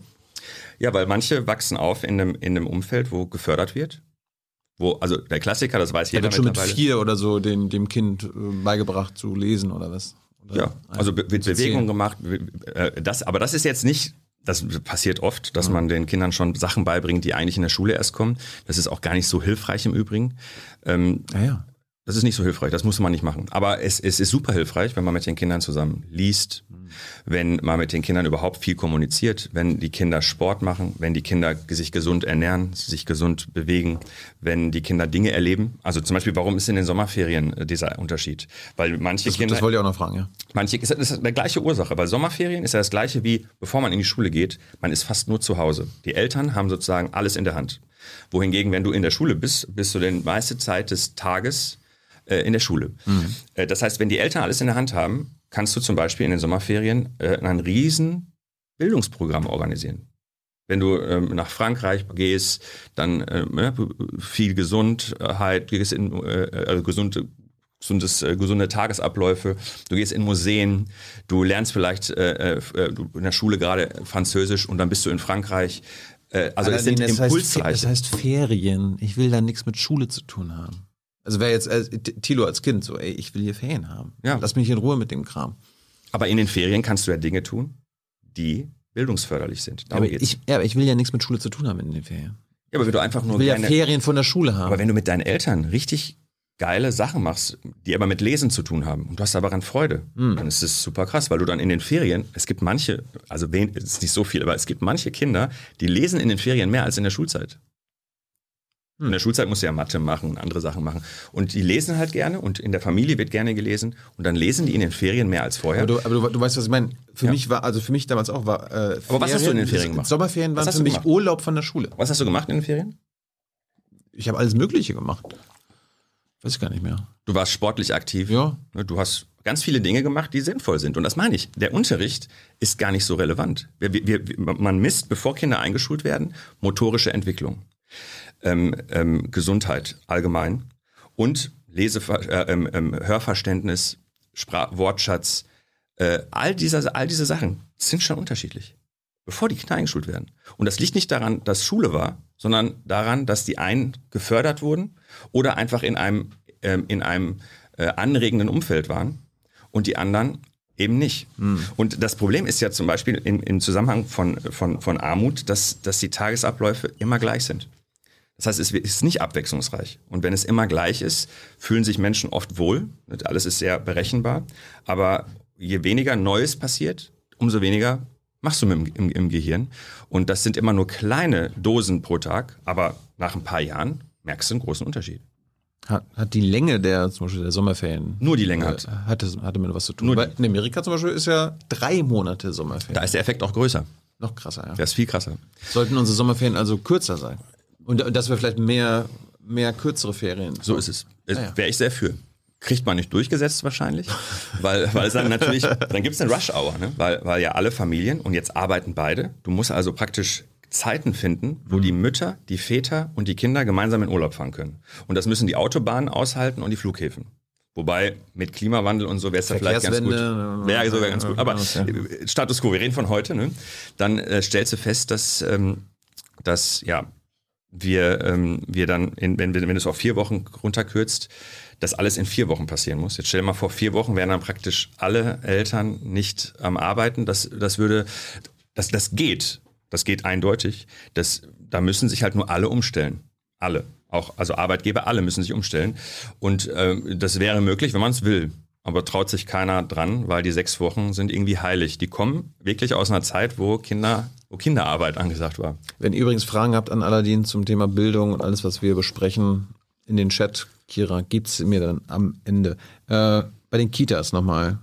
Äh, Kindergarten gab's ja in Ostdeutschland seit jeher. Ja. Äh, ich war auch schon im Kindergarten, äh, als die DDR noch gab. Äh, und im Westen gab's ja, also in Westdeutschland gab's ja immer wieder, also ja, jahrzehntelang fast schon, äh, Widerstand gegen Mhm. Kindergärten. Woher kam das? So ähnlich wie gegen Die Mütter müssen, die Mütter machen Genau. das schon. Die Mütter machen Brauchen das. nicht. Die Mütter machen das. Also auch der, der, der, Unterschied, es gibt kaum ein Land, in dem Kita-Erzieherinnen so wenig verdienen im Vergleich zu zum Beispiel Gymnasiallehrern, Mhm. in denen Grundschullehrkräfte so wenig verdienen im Vergleich zu Gymnasiallehrern. Dabei sind, sagt, dabei sind die ja wichtiger. meiner Meinung nach ja. Ja. Meiner Meinung nach ja. Also ich war übrigens ja auch Lehrer. Ne? Ich war auch Lehrer an anderen Schulformen, dann nur so als Vertretung. Aber ich kann echt sagen, und das finden total viele doof, wenn ich das sage, aber es ist zwar von dem, was ich wissen muss, etwas anspruchsvoller, an einer Uni zu lehren. Aber von der Herausforderung, mit den Menschen zu arbeiten, ist das Grundschule das Anspruchsvollste. Wa- Warum bezahlen wir dann diese Menschen, diese Das ist LehrerInnen? nur historisch begründbar. Es ist nur historisch begründbar, weil das ist Frauensache gewesen. Das war immer Frauensache und es haben ja auch überwiegend Frauen das gemacht. Und wir haben äh, sozusagen ein Schulsystem, was so aufgebaut ist, je älter die Kinder werden, desto mehr Geld investiert der Staat. Die Grundschulen sind unterversorgt, die Sekundarstufe 2 ist überversorgt. Die Sekundarstufe 2 hat mehr Geld als im OECD-Durchschnitt. Der Grundschule hat enorm geringeren Wert äh, pro Schüler als der OECD-Durchschnitt. Das ist so. Das ist schon immer so gewesen. Das hat historische Gründe. Das zu ändern ist halt super kompliziert, weil es ist Beamtenrecht, es ist Besoldungsrecht, es ist Ausbildungs, es sind total viele Dinge, die da drin stecken. Ist nicht Gott gegeben, das kann man ändern, aber dann muss man so richtig wollen. Und wir haben halt immer irgendwas Wichtigeres als so eine große Reform. Das ist so, sozusagen die Problematik. Wenn es, eine, wenn es leicht wäre, so eine große Reform umzusetzen, bin ich mir ganz sicher, hätte es das schon längst in vielen Bundesländern gegeben. Die Bewegung übrigens geht da langsam hin, aber ähm, es ist noch nicht so, dass es irgendwie zufriedenstellend ist. Und das wird echt lange dauern. Haben die ostdeutschen Bundesländer, wo es seit jeher Kindergärten gibt, bildungstechnisch Vorteile dadurch, dass es jetzt schon immer Kindergarten gab im Vergleich zu den westdeutschen Ländern? Ja, es gibt ein paar Vorteile. Welche? Ja, man sieht das an den Ergebnissen. Man sieht das auch an den Quoten, wie viele Kinder in die frühkindliche Bildung gehen und wie lange sie da drin bleiben und wie, wie dort die Förderung stattfindet. Da äh, gibt es ein paar gute, äh, positive Effekte. Man muss aber dazu sagen, die wären wahrscheinlich noch besser, hätte man es wirklich äh, ähm, kultiviert. Das Problem war ja, bei der Wiedervereinigung hat man fast das System Ostdeutschlands platt gemacht, Ja. auch die guten Sachen, um es danach wieder einzuführen. Spannend ist aber, und, aber danach übrigens mit westdeutschen Anstrich einzuführen. Natürlich, ja. Da, äh, trotzdem gibt es einen Unterschied. In Ostdeutschland ist zum Beispiel, wenn man sich anguckt, wie, ähm, wie die, wie die ähm, Bereitstellung von Kitaplätzen ähm, aussieht, ist die ganz gut. Ähm, weil eben anscheinend doch ein bisschen Infrastruktur übergeblieben ist aus der DDR-Zeit. Ähm, genauso wie die Dauer. Also es ist in, in, in Ostdeutschland scheint es so zu sein, das ist nicht mein Fachgebiet, aber ich habe das mehrfach gelesen, dass die Zeiten, wie lange man sein Kind in der Kita ähm, ähm, unterbringen kann, dass dort so, so eine Zeit bis 17 Uhr oder bis 18 Uhr viel, viel üblicher ist als in Westdeutschland. Das heißt, das scheint auch hier historisch historische Gründe zu haben. Das ist halt so in Gesellschaften, dass Dinge, die historisch gewachsen sind, ähm, ähm, sich aufrechterhalten eher aber halt auch unangenehme Dinge. Wir haben ja hier auch im Team Leute, die schon Kinder haben. Mhm. Äh, Einer, einer ist ein Mann. Welche Rolle spielen Männer in der Erziehung heute im Vergleich zu 30 Jahren in Deutschland? Oder im Vergleich zu früher? Die spielen so eine so große Rolle wie, noch, wie, wie wahrscheinlich noch nie. Aber es hat viele Gründe. Wie war es denn früher? Also Papa war arbeiten und, äh, und Mutter hat das Ding gemacht und Papa dann zu Hause mal am Abendstisch gesessen. Was meinst du mit früher? Vor ein paar Jahrzehnten oder wirklich früher? Beides? Weil wenn du ganz früher gehst, ähm, viele, viele sprechen ja jetzt davon, dass, ähm, dass es so schrecklich ist, dass Mütter und Väter so oft nicht zusammen sind. Ne? Mhm. Tren- sich trennen. Äh, das ist wirklich eine romantische Vorstellung, weil äh, noch nie hatten wir, eine, hatten wir Generationen wie die letzten, die, jetzt, die jetzigen und die letzten Generationen, die ihre Mütter und Väter erlebt haben. Und zwar richtig erlebt haben. Weil früher war durch Krieg, durch so eine geringe Lebenserwartung, durch Müttersterblichkeit bei der Geburt, also und ich rede nicht von vor 500 Jahren, sondern wirklich von der Zeit, wo, wo unser Schulsystem auch entstanden ist, ähm, war es so, dass, dass sozusagen es normal war, dass man nur mit einem Elternteil groß geworden ist. So mehr oder weniger normal. Und heute ist es so, dass es normal ist, dass man beide hat. Ob die beide in einem Haushalt leben oder nicht, ist eine andere Frage, aber das ist schon mal das eine. Und das andere, jetzt sind wir ein bisschen mehr in der äh, jüngeren Vergangenheit, ähm, dass, dass man zwar beide hat, aber Papa war arbeiten, Mutter war zu Hause. Das war die krasse Arbeitsteilung und deswegen hat man von seinen Vätern nicht so viel erlebt. Die Arbeitsteilung war so, von Montag bis Freitag hat Mama alles gemacht und Samstag war so Hälfte, Hälfte und Sonntag hat schon Papa mit den Kindern gespielt. So, so in etwa kann man sich das vorstellen. Ähm, äh, und das war sehr mütterlastig und das ist besser geworden. Das ist noch lange nicht gleich, gleichgestellt, noch lange nicht, aber das ist äh, besser geworden. Die spielen eine größere Rolle, das hat offenbar gar keinen Nachteil, sondern ähm, wenn überhaupt dann Vorteile. Aber am Ende muss man auch die Kirche im Dorf lassen. Die Kinder brauchen erwachsene Menschen, die sie lieb haben. Ob das die Mütter sind, ob das die Väter sind, ob das Mütter und Väter sind, ob das die Großeltern sind. Also jedes Kind braucht einen Erwachsenen, der, der verrückt nach ihm ist. Und äh, das ist eine wichtige Grundlage. Und wer das genau ist, spielt nicht so eine große Rolle. Ich sage dir ein Beispiel. Alle glauben, dass dadurch, dass, dass, ähm, dass äh, ähm, so viele Frauen nur noch da sind. Also alleinerziehende Mutter, in der Schule, in der Grundschule nur Lehrerinnen, dass dann, dass deswegen Ju- Jungs schlechter geworden sind. Das ist falsch. Das ist äh, klar, klar widerlegt. Ähm, ähm, n- mein, mein Kollege Marcel Helbig, von dem habe ich das gelernt, der ist, ähm, glaube ich, an der Uni Erfurt, ich glaube, es ist gewechselt, aber äh, hat sich sehr viel auch mit dem ostdeutschen System auseinandergesetzt. Er ist selber Ostdeutscher ähm, ähm, Erziehungswissenschaftler. Und bei dem habe ich gelernt, dass der Unterschied zwischen Jungen und Mädchen, nur mal kurz als Ergänzung, das wissen vielleicht manche nicht, Mädchen sind besser als Jungen heute. In den Kompetenzen genauso wie in den Abschlüssen. Mädchen sind, haben Jungen längst überholt. Das Ding ist nur, ähm, also das muss ich vielleicht erstmal setzen. Ne? Also Mädchen machen häufiger Abitur als Jungen, Mädchen sind, machen seltener keinen Abschluss als Jungen, Mädchen machen an den Unis die besseren Abschlüsse. Also Mädchen haben Jungen im Bildungssystem über, überrundet, au, also außer an der höchsten Stufe bei Doktorarbeiten. Da äh, sind Jungen noch vorne, aber das, das wird sich auch noch bald Du musst du auflösen. gleich mal erklären, warum das so ist. Warum ist es nicht äh, 50-50? Pass auf, Ja. das war immer schon so. Mädchen waren immer schon besser. Das kriegt man jetzt nicht so gut erforscht, aber, Aber wenn man ist ja jetzt nicht biologisch so, oder was? Woran liegt das? Lass mich erstmal Okay, kurz okay, sagen, okay. dass es so ist, dass es früher Ja. so war, weil, weil ist ja irritierend. Früher haben nur Männer die Abschlüsse gemacht. Hm. Wie kann es sein, dass ich jetzt erzähle, dass Frauen, dass Mädchen besser waren als Jungen?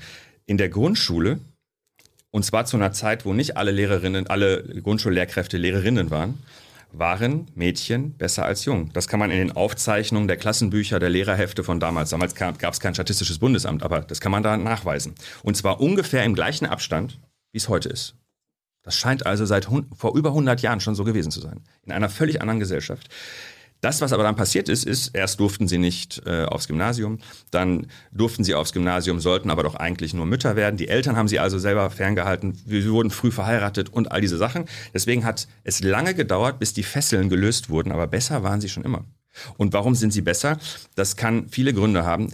Eine, ein sehr plausibler Grund, oder ich sag mal zwei plausible Gründe, die äh, beide eine Rolle spielen, ist aber noch nicht so richtig klar, wie stark welcher ist. Das eine ist, dass vielleicht die Art und Weise, wie man lernt, nämlich sitzen, zuhören und so weiter, ne, das Setting, wie Schulen sind, dass das vielleicht äh, Mädchen etwas bevorzugt oder Jungen eben ein bisschen benachteiligt. Ähm, kann was mit Hormonen zu tun haben, mit der Beweg, ne, Bewegungsdrang oder sonst irgendwas. Kann sein. Ist eine, eine, eine These, die viele vertreten. Die andere These, die finde ich plausibler, hm. hat was damit zu tun, dass Jungen durch unsere Gesellschaft tausend Möglichkeiten haben, Anerkennung zu bekommen, sich zu messen. Auf dem Bolzplatz, hm. beim auf dem Baum klettern und so weiter. Und Mädchen überall zurückhaltend sein sollen, nicht äh, ähm, Wettbewerb machen, sondern eher kooperativ spielen. Und das Einzige, wo sie sich messen können mit anderen, ist Schule. Und sie sich deswegen die Schule für sie ein wichtiger Ort ist. Und das, glaube ich, ist ein, spielt eine große Rolle. Das, also bei so, bei so ähm, biografischen Studien stellt man zum Beispiel fest, dass auch Mädchen, die durch äh, religiöse, in religiösen Familien so richtig von allem äh, äh, also ferngehalten werden und sehr unter Zwängen aufwachsen, für die ist die Schule ein Ort der Freiheit. Und das heißt also, je, je, je weniger frei man ist äh, ähm, zu, zu Hause, umso mehr ist die Schule etwas Gutes und etwas, wo ich mir Mühe geben möchte und wo die kleinen, kleine Anerkennungsschnipsel für mich eine große Bedeutung haben. Und im Übrigen, nur mal um das, den alten Bogen zu spannen, Armut ist eine Zwangskonstellation. Kinder, die in Armut aufwachsen, wachsen permanent in Zwängen auf. Mhm. Von allem, also die, die Rahmenbedingungen erzwingen, also disziplinieren sie. Sie können nie selber Selbstdisziplin lernen. Selbstdisziplin heißt ja, ich könnte, aber ich mache es nicht. Dafür müsste man überhaupt die Möglichkeit haben zu können.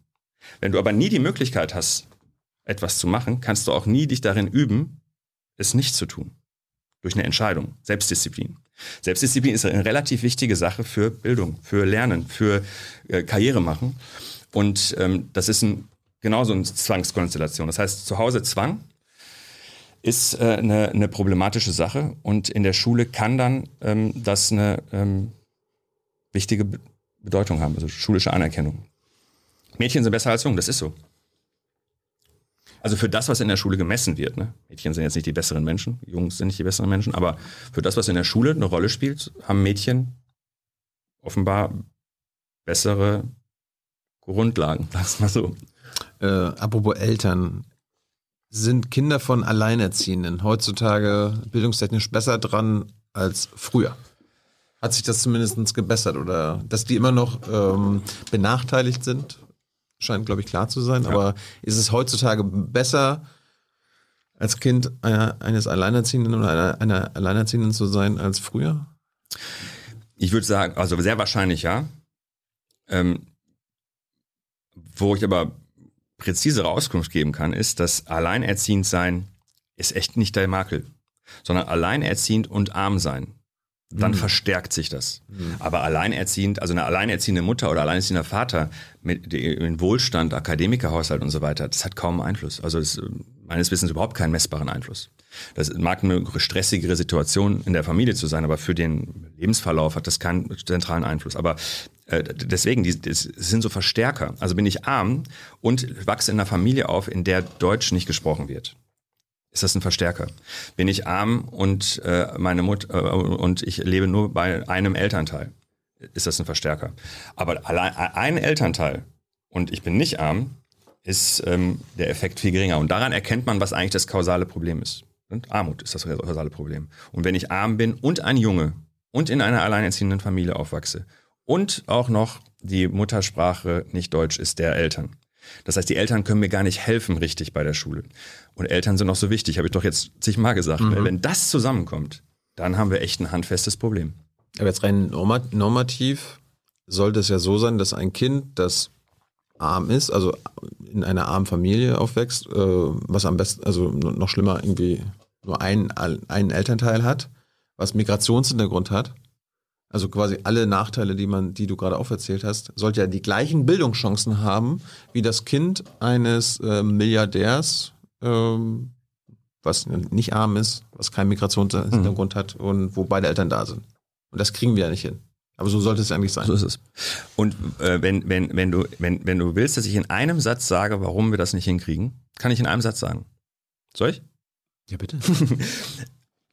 Unser Schulsystem tut so, als gäbe es Chancengleichheit. Und hat, unser System hat gar nicht eingebaut, dass eigentlich seine Aufgabe ist, Chancengleichheit herzustellen. Soll ich nochmal sagen? Also, Ja. da, äh, wir, also das Schulsystem ist so aufgebaut, als gäbe es wirklich einigermaßen zumindest gleiche Chancen.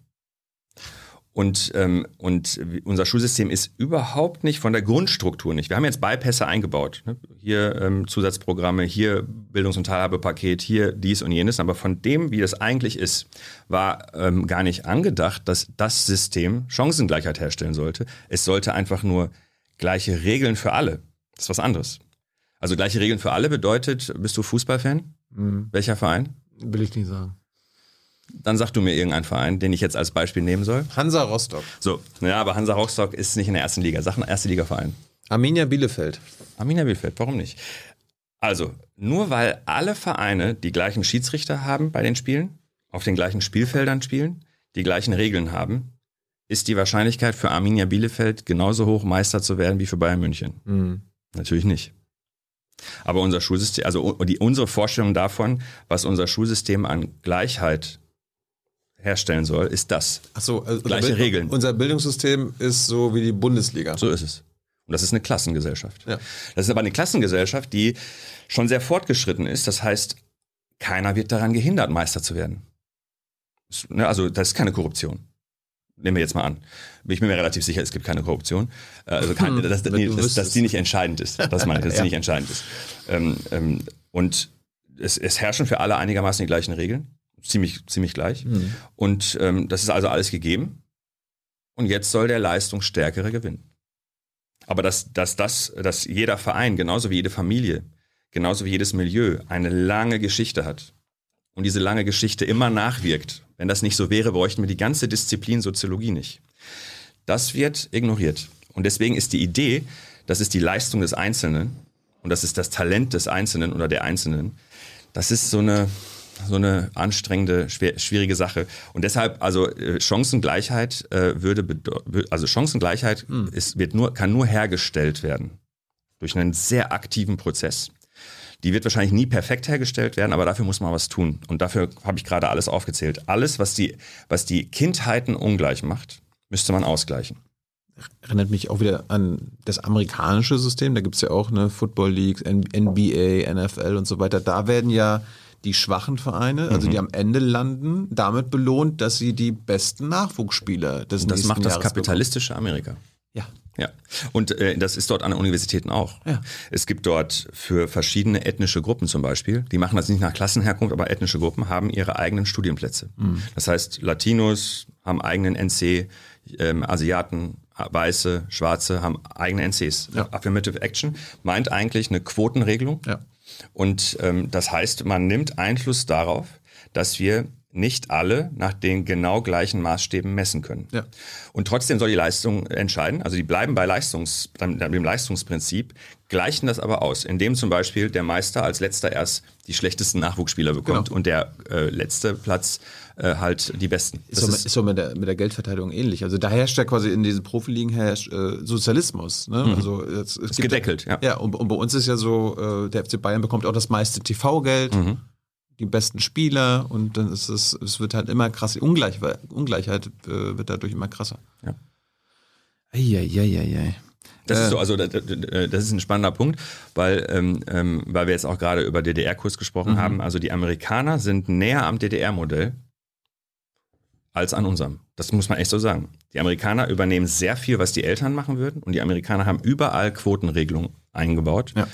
Und ähm, aber ne- nicht so eine strenge wie in, äh, wie in der DDR, wo es ja eine richtige Quote gab für Arbeiterkinder und wo praktisch dann talentierte ähm, ähm, Akademikerkinder einen Studienplatz nicht bekommen haben, weil es diese äh, Quoten gab. Also es, aber man merkt, wie anstrengend das ist. Also das ist wirklich spannend. Ja. Wir sind, wir sind schon dabei und das, ich, bin, ich, bin, ich bin immer noch nicht durch äh, mit den Fragen, die du selber durch das, was du erzählt hast, aufgeworfen hast. Guck, wir reden nur über ein Buch. Ja, und ich wollte eigentlich nur über das Neue reden und äh, über Integrationsparadox muss halt nochmal wiederkommen irgendwann. Aber wir haben uns ja eh drei Stunden vorgenommen. So ein, bisschen, ein bisschen haben wir ja noch. Äh, sollte man einfach den Eltern abnehmen, dass sie entscheiden, ob, ob das Kind aufs Gymnasium kommt oder nicht? Fragst du jemanden, der das so ähm, aus der empirischen Forschung äh, ähm, beurteilen soll, würde ich sagen, ja. Fragst du jemanden, der das Gesamtbild sieht, würde ich sagen, nein. Weil wenn die Eltern, wenn die Eltern rebellieren, und übrigens die Lehrkräfte würden auch rebellieren, Grundschullehrerinnen und Grundschullehrer wollen nicht diese Entscheidung treffen, weil die ja natürlich echt anstrengend ist. Wie willst du denn den Kindern und den Eltern sagen, naja, wärst, wärst du 0,1 besser gewesen, wärst du jetzt auf dem Gymnasium und jetzt deshalb nicht. Also die Lehrer wollen nicht, die darum, Eltern darum wollen wäre es am nicht. besten, wenn es die Entscheidung gar nicht geben müsste. Richtig. Ja. Richtig. Deswegen, die, das Schulsystem hat dadurch einen Einfluss, ob es Entscheidungen gibt oder nicht. Weil wenn du, wenn, also die, diese anderen Schulsysteme haben das Problem ja wunderbar gelöst. Wenn du erst bei 16-Jährigen oder 15-Jährigen das machst, dann können die das selber entscheiden, wirklich. Dann können die das wirklich selber entscheiden. Und du machst einen Abschluss. Dieser Abschluss hat eine Note und diese Note entscheidet dann, wo habe ich eine Chance weiterzumachen. Das heißt, du machst eigentlich das, was alle gewohnt sind. Du machst einen Abschluss und dann sind die jungen Leute auch relativ autonom. 16-Jährige können dort sogar schon Auto fahren. Das heißt, du hast alles dann, das ist einfach plausibel, ist logisch. Äh, Und im Übrigen, das superkapitalistische Länder lassen alle äh, sozusagen beisammen. Das ist, hat also nichts mit Kapitalismus zu tun, sondern was mit der Standesgesellschaft. Also von vorkapitalistischer Zeit, wenn man so möchte, äh, dass, dass man die Leute voneinander abschottet. Ne? Also Das heißt, wir sind noch eine krasse Standesgesellschaft. nein, sind wir nicht, aber wir aber haben mehr eine Standesgesellschaft als die unsere anderen. Strukturen haben sehr viel davon noch über. Das, das kann man, das kann man, das schreibe ich ja auch. Also das kann man wirklich sagen. Wir haben ja vorhin darüber gesprochen. Das sieht man doch sogar bei unseren Versicherungssystemen. Und wie viele Parteien haben da Interesse daran gehabt und auch Intellektuelle und sozusagen, warum haben wir eine private Krankenversicherung und eine gesetzliche und dann noch ähm, ähm, so, sowas wie Sozialhilfe. Warum haben wir ähm, äh, Rentenversicherung gesetzlich, privat und so alles so differenziert? Ne? Das macht die Sache ungerecht und teuer und kompliziert. Äh, warum vereinheitlichen wir das nicht einfach? Eigentlich eine einfache Fragestellung. Aber ähm, wir wissen alle, wie kompliziert das ist und wie viele Eigeninteressen alle haben. Dann ist halt das typische Argument, wir können doch nicht das abschaffen, was gut funktioniert. Das kannst du bei Gymnasium sagen. Das ist die am besten funktionierende, Schulform. Wie du willst das Gymnasium abschaffen, das ist das, Best, das, was am besten funktioniert. Und es ist die einzige Schulform, die in ganz Deutschland existiert. Da musst du das reframe und sagen, nee, das wollen wir nicht abschaffen. Das soll, nur das soll erhalten bleiben. Ja, also dann steht aber Gymnasium drauf, ist aber keins mehr drin. Ja. ja. Also äh, in, in ein paar Jahrzehnten ähm, kann das, also es läuft darauf hinaus. Aber es ist so traurig, dass wir ein paar Jahrzehnte dafür bräuchten. Äh, gut, Selektion kommen wir jetzt offenbar nicht dran vorbei. Äh, was ist, wenn wir, wenn wir die Kinder einfach später, wenn wir das später Ja, dafür wäre ich unbedingt. Sek- Also äh, nach sechs Jahren, so wie es in, hier jetzt ist, wo wir sind. Das ist, das ist schon früh, nach deiner Meinung nach, ne? Äh, Sechs ist früher, als andere Länder das machen, Ja, aber es ist später, als jetzt. fast alle in Deutschland das machen.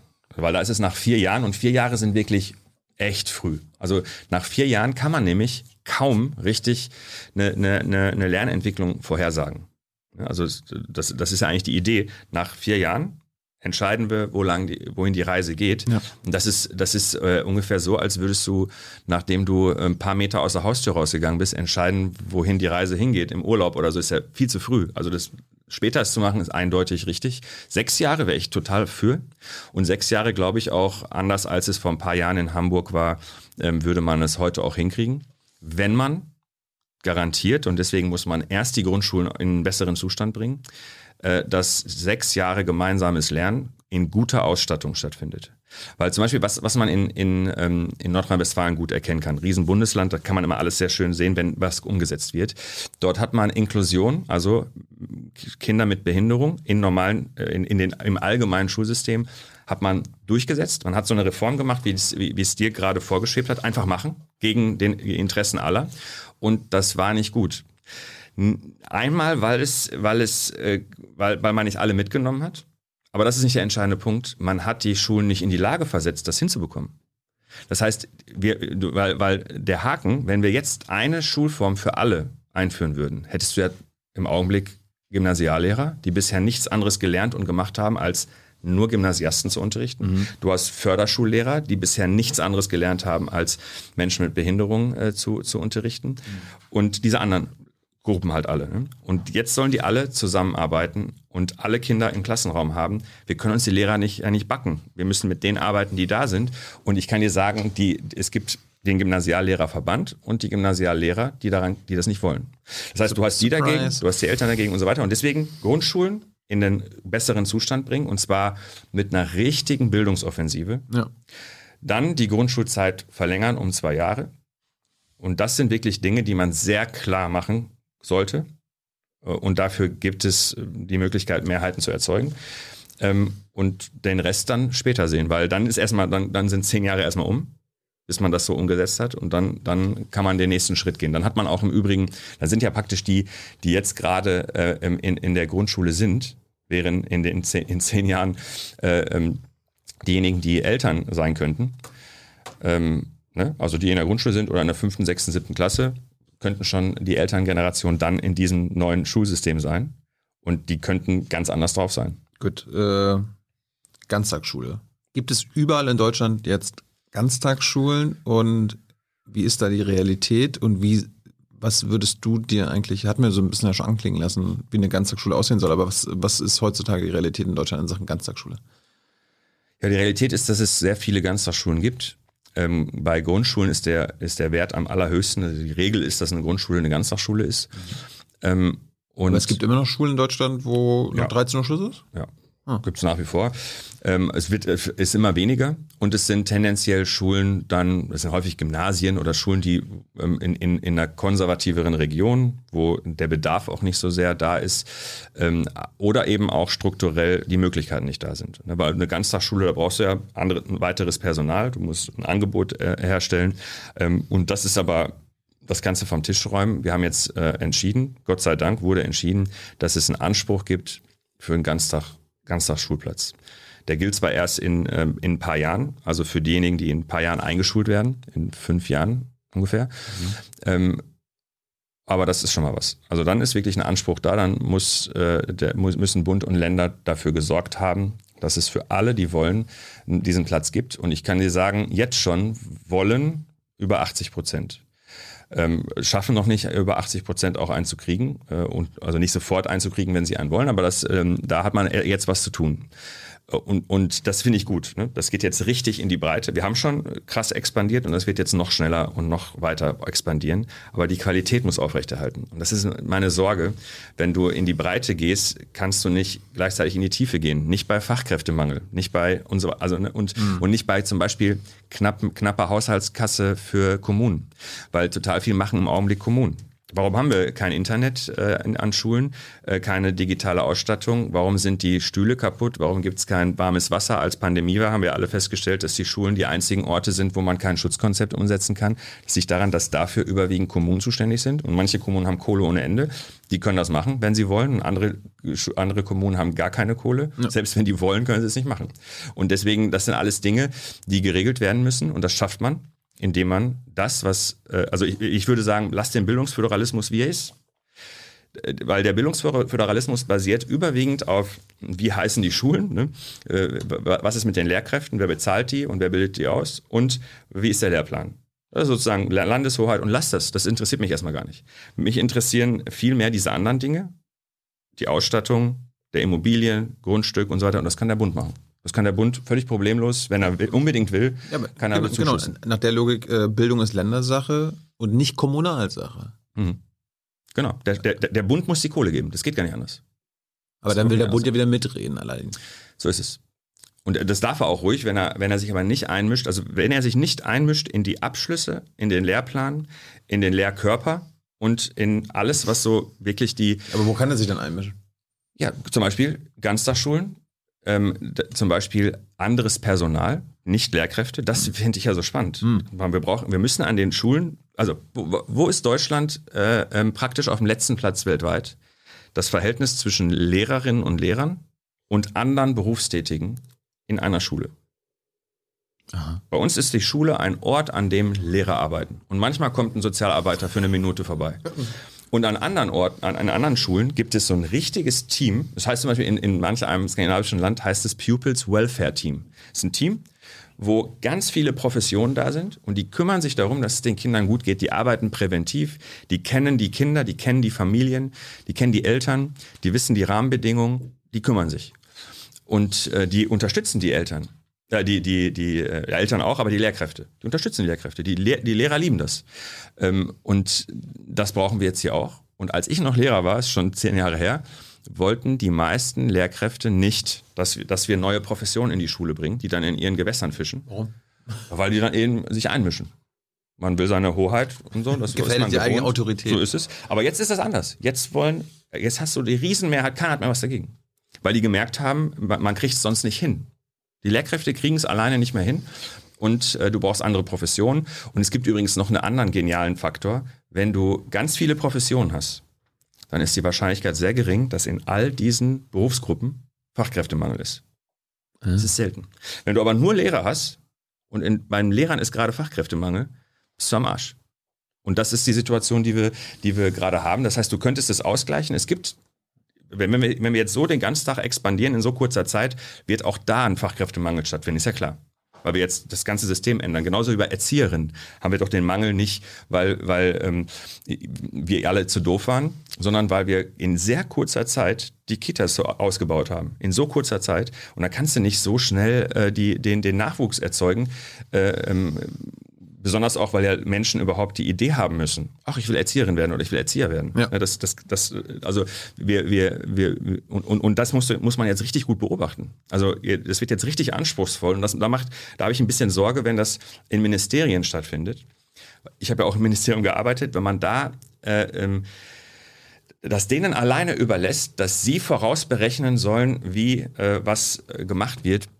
Äh, ähm, also das wird schiefgehen man muss mit Szenarien arbeiten. Es gibt ja, also ein Grund, warum unser, warum wir gerade so einen Lehrermangel haben an Grundschulen, ist ja, weil in den Vorausberechnungen, halte ich fest, man geguckt hat, wie ist die Geburtenrate, wie ist die Sterberate und so weiter. Ne? Also so geguckt und festgestellt, ja, also wird immer weniger, Ja. hat dann Schulen geschlossen Ja. und so getan, als gäbe es keine Migration. Jetzt war MacPom auch so. Also als ich damals Abi gemacht habe, da war äh, Geburtenknick nach der Wende. Mhm. Und dann so, ach ja, wir brauchen jetzt nicht mehr so viele Lehrer. Die, die haben die Lehrer früher nach Hause geschickt, So sogar irgendwie mit 60 und so weiter. Hier, komm, kriegst du mal extra Geld, damit du nach Hause gehst. Jetzt fehlen die Lehrer. Und die Schulen. Ja. Also wir haben äh, in Nordrhein-Westfalen in so einem riesen Bundesland, wo es echt kompliziert ist, das zu koordinieren, ähm, weil es auch so viele Ballungsräume gibt und so viele strukturschwache Regionen, wo aber viele Menschen leben. Das ist total irre, dass man da Schulen geschlossen hat, weil man dachte, naja, brauchen wir nicht mehr. Ne? Also, Wir werden ja immer weniger Kinder und auf einmal auf einmal kommen Migranten. Es geht nicht um 2015. 2015, da, das verstehe ich, das ist als eine Ausnahmesituation. Es geht um alles, was von 2010 bis 15 passiert ist. Es ist übrigens ja auch die Geburtenrate leicht gestiegen. Ein leichtes Steigen der Geburtenrate. Also viele denken sich ja, mein Gott, äh, aus 1,4 Kindern wird 1,45. Ist ja nichts, aber n- n- 0,05 äh, mehr ist, wenn man auf Kante genäht hat, das System, ist das äh, äh, krass. Und wenn dann auch noch äh, einige tausend äh, Migrantenkinder zusätzlich dazukommen, die nicht geplant waren, hast du Lehrermangel. Der Lehrermangel hört sich harmlos an. Fehlen nur so und so viele Lehrer, also fehlen drei Prozent Lehrer. Aber die konzentrieren sich dann in bestimmten Regionen. Und dann hast du da krassen strukturellen Mangel. Mit der Folge, dass du dann, also äh, das wird, da- das wird nur selten veröffentlicht, aber ich kann dir sagen, es gibt Regionen, da ist die- eine Klassengröße in der Grundschule 40 Kinder. Das ist eine Katastrophe. Du kannst daran aber nichts ändern, weil du kannst ja die Lehrer nicht backen. Was wäre eine ideale Klassengröße aus deiner Sicht? 15 Schüler pro Lehrer? Also jetzt wieder, du musst unterscheiden, was ist ideal in einer Traumvorstellung. Ja, erstmal das. Da, da würde ich sagen, ähm, ähm, je kleiner, desto besser, stimmt nicht ganz. Weil zu klein ist auch echt aufdringlich. Jetzt stell dir mal vor, die kleinste Größe ist doch zwei. Ein oder zwei, also zwei, einer ist keine Klasse, also zwei oder drei. Jetzt stell dir mal vor, du hast äh, ähm, mit einem Lehrer, der unangenehm ist, mit dem das nicht so richtig. Kenn ich, Ne? ja. Und mit dem wärst du nur mit zwei anderen. Das ist jetzt nicht top. Ne, das, wär, das, das ist jetzt nur ein Extrembeispiel. 15. Ja, zum Beispiel. 10 bis 15 finde ich ist eine, ist eine gute, ist eine gute Größe. Ist aber unrealistisch. Deswegen habe ich jetzt keinen Bock darüber zu reden. Das ist eine Luftschloss. Aber da, da, dass wir auf jeden Fall unter 25 kommen, sollte ein Ziel sein. Oder? ja, also 25 ist gut. Das Ding ist nur, ähm, ähm, um dir das deutlich zu sagen, wenn es jetzt darum geht, sind es 28 oder 24? Das macht keinen Unterschied. Aber 30 und 35 ist ein Unterschied. Ja, über 28 fängt es an, schwierig zu werden und Ja. über 30 wird es richtig schwierig. Aber wenn es jetzt darum geht, 28 und 24, ähm, der, der Lerneffekt, der Benefit für Kinder ist fast null und die Kosten sind enorm. Und deswegen, also die Kosten sind deshalb übrigens enorm, weil du ja nicht nur mehr Lehrer brauchst, sondern auch mehr Räume. Du brauchst von allem mehr. Äh, Und das kostet und bringt nichts. Deswegen entweder es geht wirklich um große Sprünge, du gehst echt unter 20, dann äh, wird es einen Effekt haben. Aber wenn du in den 20ern bleibst, wird es keinen Effekt haben. Und was du verhindern musst, mit allem, was du kannst, dass es äh, über 30 geht. Das muss man verhindern. Weil über 30, das geht dann nicht mehr. Da, weil wir, wir, wir brauchen ja einen stärkeren Zugang ähm, auf die einzelne, einzelnen ähm, Personen, auf die einzelnen Kinder. Und, ähm, und ähm, ja, jetzt kommt aber ein Potenzial von Digitalisierung, weil nur über digitale Tools hast du die Möglichkeit, ernsthaft individuell zu fördern. Lehrkräfte können das nicht. Auch nicht, wenn es 15 sind. Wie willst du denn bei 15 Kindern? Die haben ja nicht nur die 15. Ne? Eine Lehrkraft hat dann ja mehrere Klassen. Sie haben ja nicht nur eine Klasse. Dann hat er mehrmals diese 15 Kinder. Da kannst du dir nicht alles merken. Du weißt gar nicht genau, was Sache ist und so. Und dafür gibt es Algorithmen, Programme, die erkennen besser, was Kinder gut können. In Mathe zum Beispiel, was sie können und was sie nicht können. Ähm, ähm, was ihre Talente sind, äh, äh wo, wo ihre Schwächen sind, als das Lehrkräfte können. Das wäre ein Potenzial. Ist es noch zeitgemäß, dass eine Schulstunde 45 Minuten dauert? Völliger Blödsinn. Ist einfach. Es, es, es, natürlich jetzt die Frage, woher kommt das? das und ist, äh, was soll das sein? Also warum es 45 Minuten ist, dafür gibt es, ähm, gibt es so unterschiedliche Mythen. Als das entstanden ist, äh, wurde das nicht so richtig sauber dokumentiert. Aber ich sag dir, was ich am plausibelsten halte ähm, und auch warum, warum wahrscheinlich in Frankreich es 55 Minuten sind und bei uns 45 Minuten. Äh, äh, Schul, die ersten Schulen waren Klosterschulen. Ne? Mhm. Das waren die ersten Schulen. Mhm. Ähm, damals auch noch alles auf Latein, egal wo in Europa. So, ne? Das äh, ganz witzig. Und äh, das waren Mönche auch. Ne? Ähm, ähm, und was sollten die machen? Jede Stunde beten. Das heißt, man hat Unterricht gemacht, aber da du jede Stunde beten musst und du musst ja zum Gebetsraum hin und zurück, war eine Viertelstunde dafür mhm. eingeplant und 45 Minuten Unterricht. In Frankreich durfte man im Klassenraum beten. So ist die These. Mhm. Ist nicht ganz belegt, aber ich finde es sehr plausibel und deswegen reichten fünf, reichten fünf Minuten und deswegen konnte eine Unterrichtsstunde 55 Minuten sein. Und das ist ziemlich spannend, je nachdem, in, ähm, ähm, ähm, da kommen wir vielleicht so indirekt auf das andere Buch, äh, je nachdem, welch, äh, in welchem ähm, Land man Kolonien hatte, ist bis heute das Schulsystem da so. Also die alten französischen Kolonien im arabischen Raum, in Afrika und so weiter, ähm, haben häufig 55 Minuten. Bis heute. In Namibia da heißt 45. Es, also in Namibia, Namibia deutsche, deutsche Kolonie zum Beispiel, ja. Ja, aber die, ich glaube, die Deutschen hatten da nicht so viel Einfluss, so. sondern äh, die haben dann das britische System übernommen. Mhm. Ähm, aber da kenne ich mich jetzt nicht ganz so aus, obwohl ich in Namibia war, aber da habe ich mich nicht so sehr für die Schulen interessiert, sondern mehr für die, für die deutsche Diaspora da. So, okay. ähm, aber ähm, die Welt, äh, äh, die halbe Welt hat das hat hat je nachdem von wem sie kolonialisiert wurde, äh, das Schulsystem übernommen. In, in, in Syrien zum Beispiel, da kommen meine Eltern her, heißt Abitur Baccalaureat. Und das ist das französische, ähm, äh, französische System. Mit dem Inhalt auch zum Teil. War Spaß. Wie ist es in China? Das kann ich nicht sagen. Ich weiß nur, dass in China in China total spannende Sachen passieren, dass diejenigen, die in, in international forschen, sich sehr für China interessieren und überhaupt für die asiatischen Staaten, weil die irre aufgeholt haben und weil die Dinge anders machen. Zum Beispiel, ähm, ähm, das, was ich dir sage, ist ein total, alles, was ich dir jetzt erzählt habe, ist eine total westliche Perspektive. Mhm. Äh, in China zum Beispiel, aber auch in den anderen asiatischen Staaten sind die Klassengrößen 40 und mehr. Und die Kinder sind vor gut. Viel besser als bei uns. Haben die drei Lehrer? Oder was? Nee. Ah. Aber irgendwie ist das stimmiger. Also ähm, ähm, der Lehrer macht Frontalunterricht. Ähm, ist das irgendwie mehr Disziplin? Genau. So? Es ist disziplinierter, es passt, also da, die gesamte Kultur passt da besser mhm. zusammen. Ähm, und daran merkst du, das ist, das würde ich wirklich sagen, es ist nicht mechanisch. Lernen, Bildung, Kindheiten, sondern dort passt es einfach zusammen. Und die machen Dinge, wo wir eigentlich aus unseren Studien sagen, es ist Quatsch und es ist dort sehr erfolgreich. Und ähm, Skandinavien ist sehr stimmig. Es ist ein, Skandinavien ist, ein, äh, ist, ist eine Weltregion, die so egalitär ist wie kein anderer Ort. Männer und Frauen sind da auch nah beieinander schon immer gewesen. Äh, und der Staat hat immer schon sich viel um die Kinder gekümmert und den Eltern aus unserer Sicht Verantwortung abgenommen. Und dort ist es super partizipativ. Die Lehrer werden nicht nur geduzt, sondern es ist alles so äh, ne, partizipativer. Die Schüler duzen die Lehrer? Ja, es ist alles, äh, dort ist kaum, ähm, also es ist viel, viel, viel entspannter. ähm, und, und wir haben, das ist jetzt so ein bisschen das Problem, nicht Fisch, nicht Fleisch. Ne? Der Lehrer soll irgendwie eine Autorität sein, aber er ist nicht autoritär.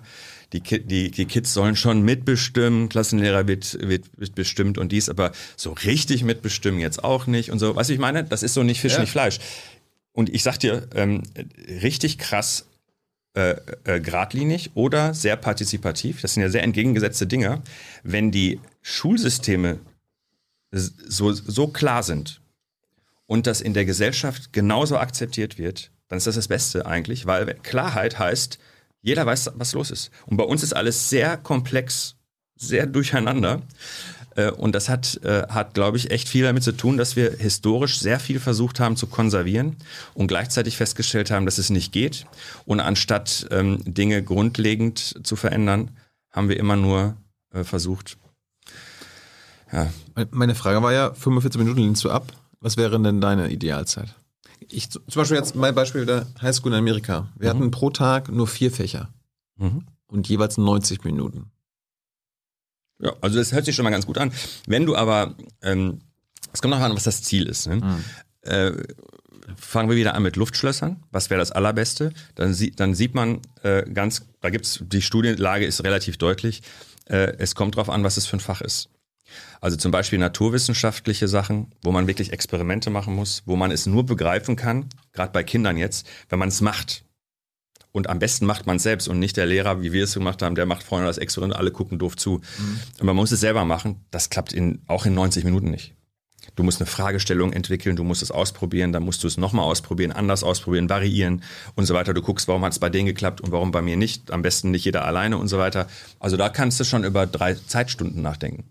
Wohingegen andere Dinge, äh, andere, andere ähm, äh, Fächer, wie zum Beispiel Fremdsprachen, die müssen nicht unbedingt so lang sein, aber man muss dafür sorgen, dass die Kinder reden und man muss dafür sorgen, dass es jeden Tag ist. Also eine Fremdsprache einmal in der Woche oder zweimal in der Woche zu haben, dann ist es fast wurscht, wie lange du es machst. Klar. Du kannst es kurz machen, aber dafür jeden Tag. Naturwissenschaften reicht einmal in der Woche, dafür lang.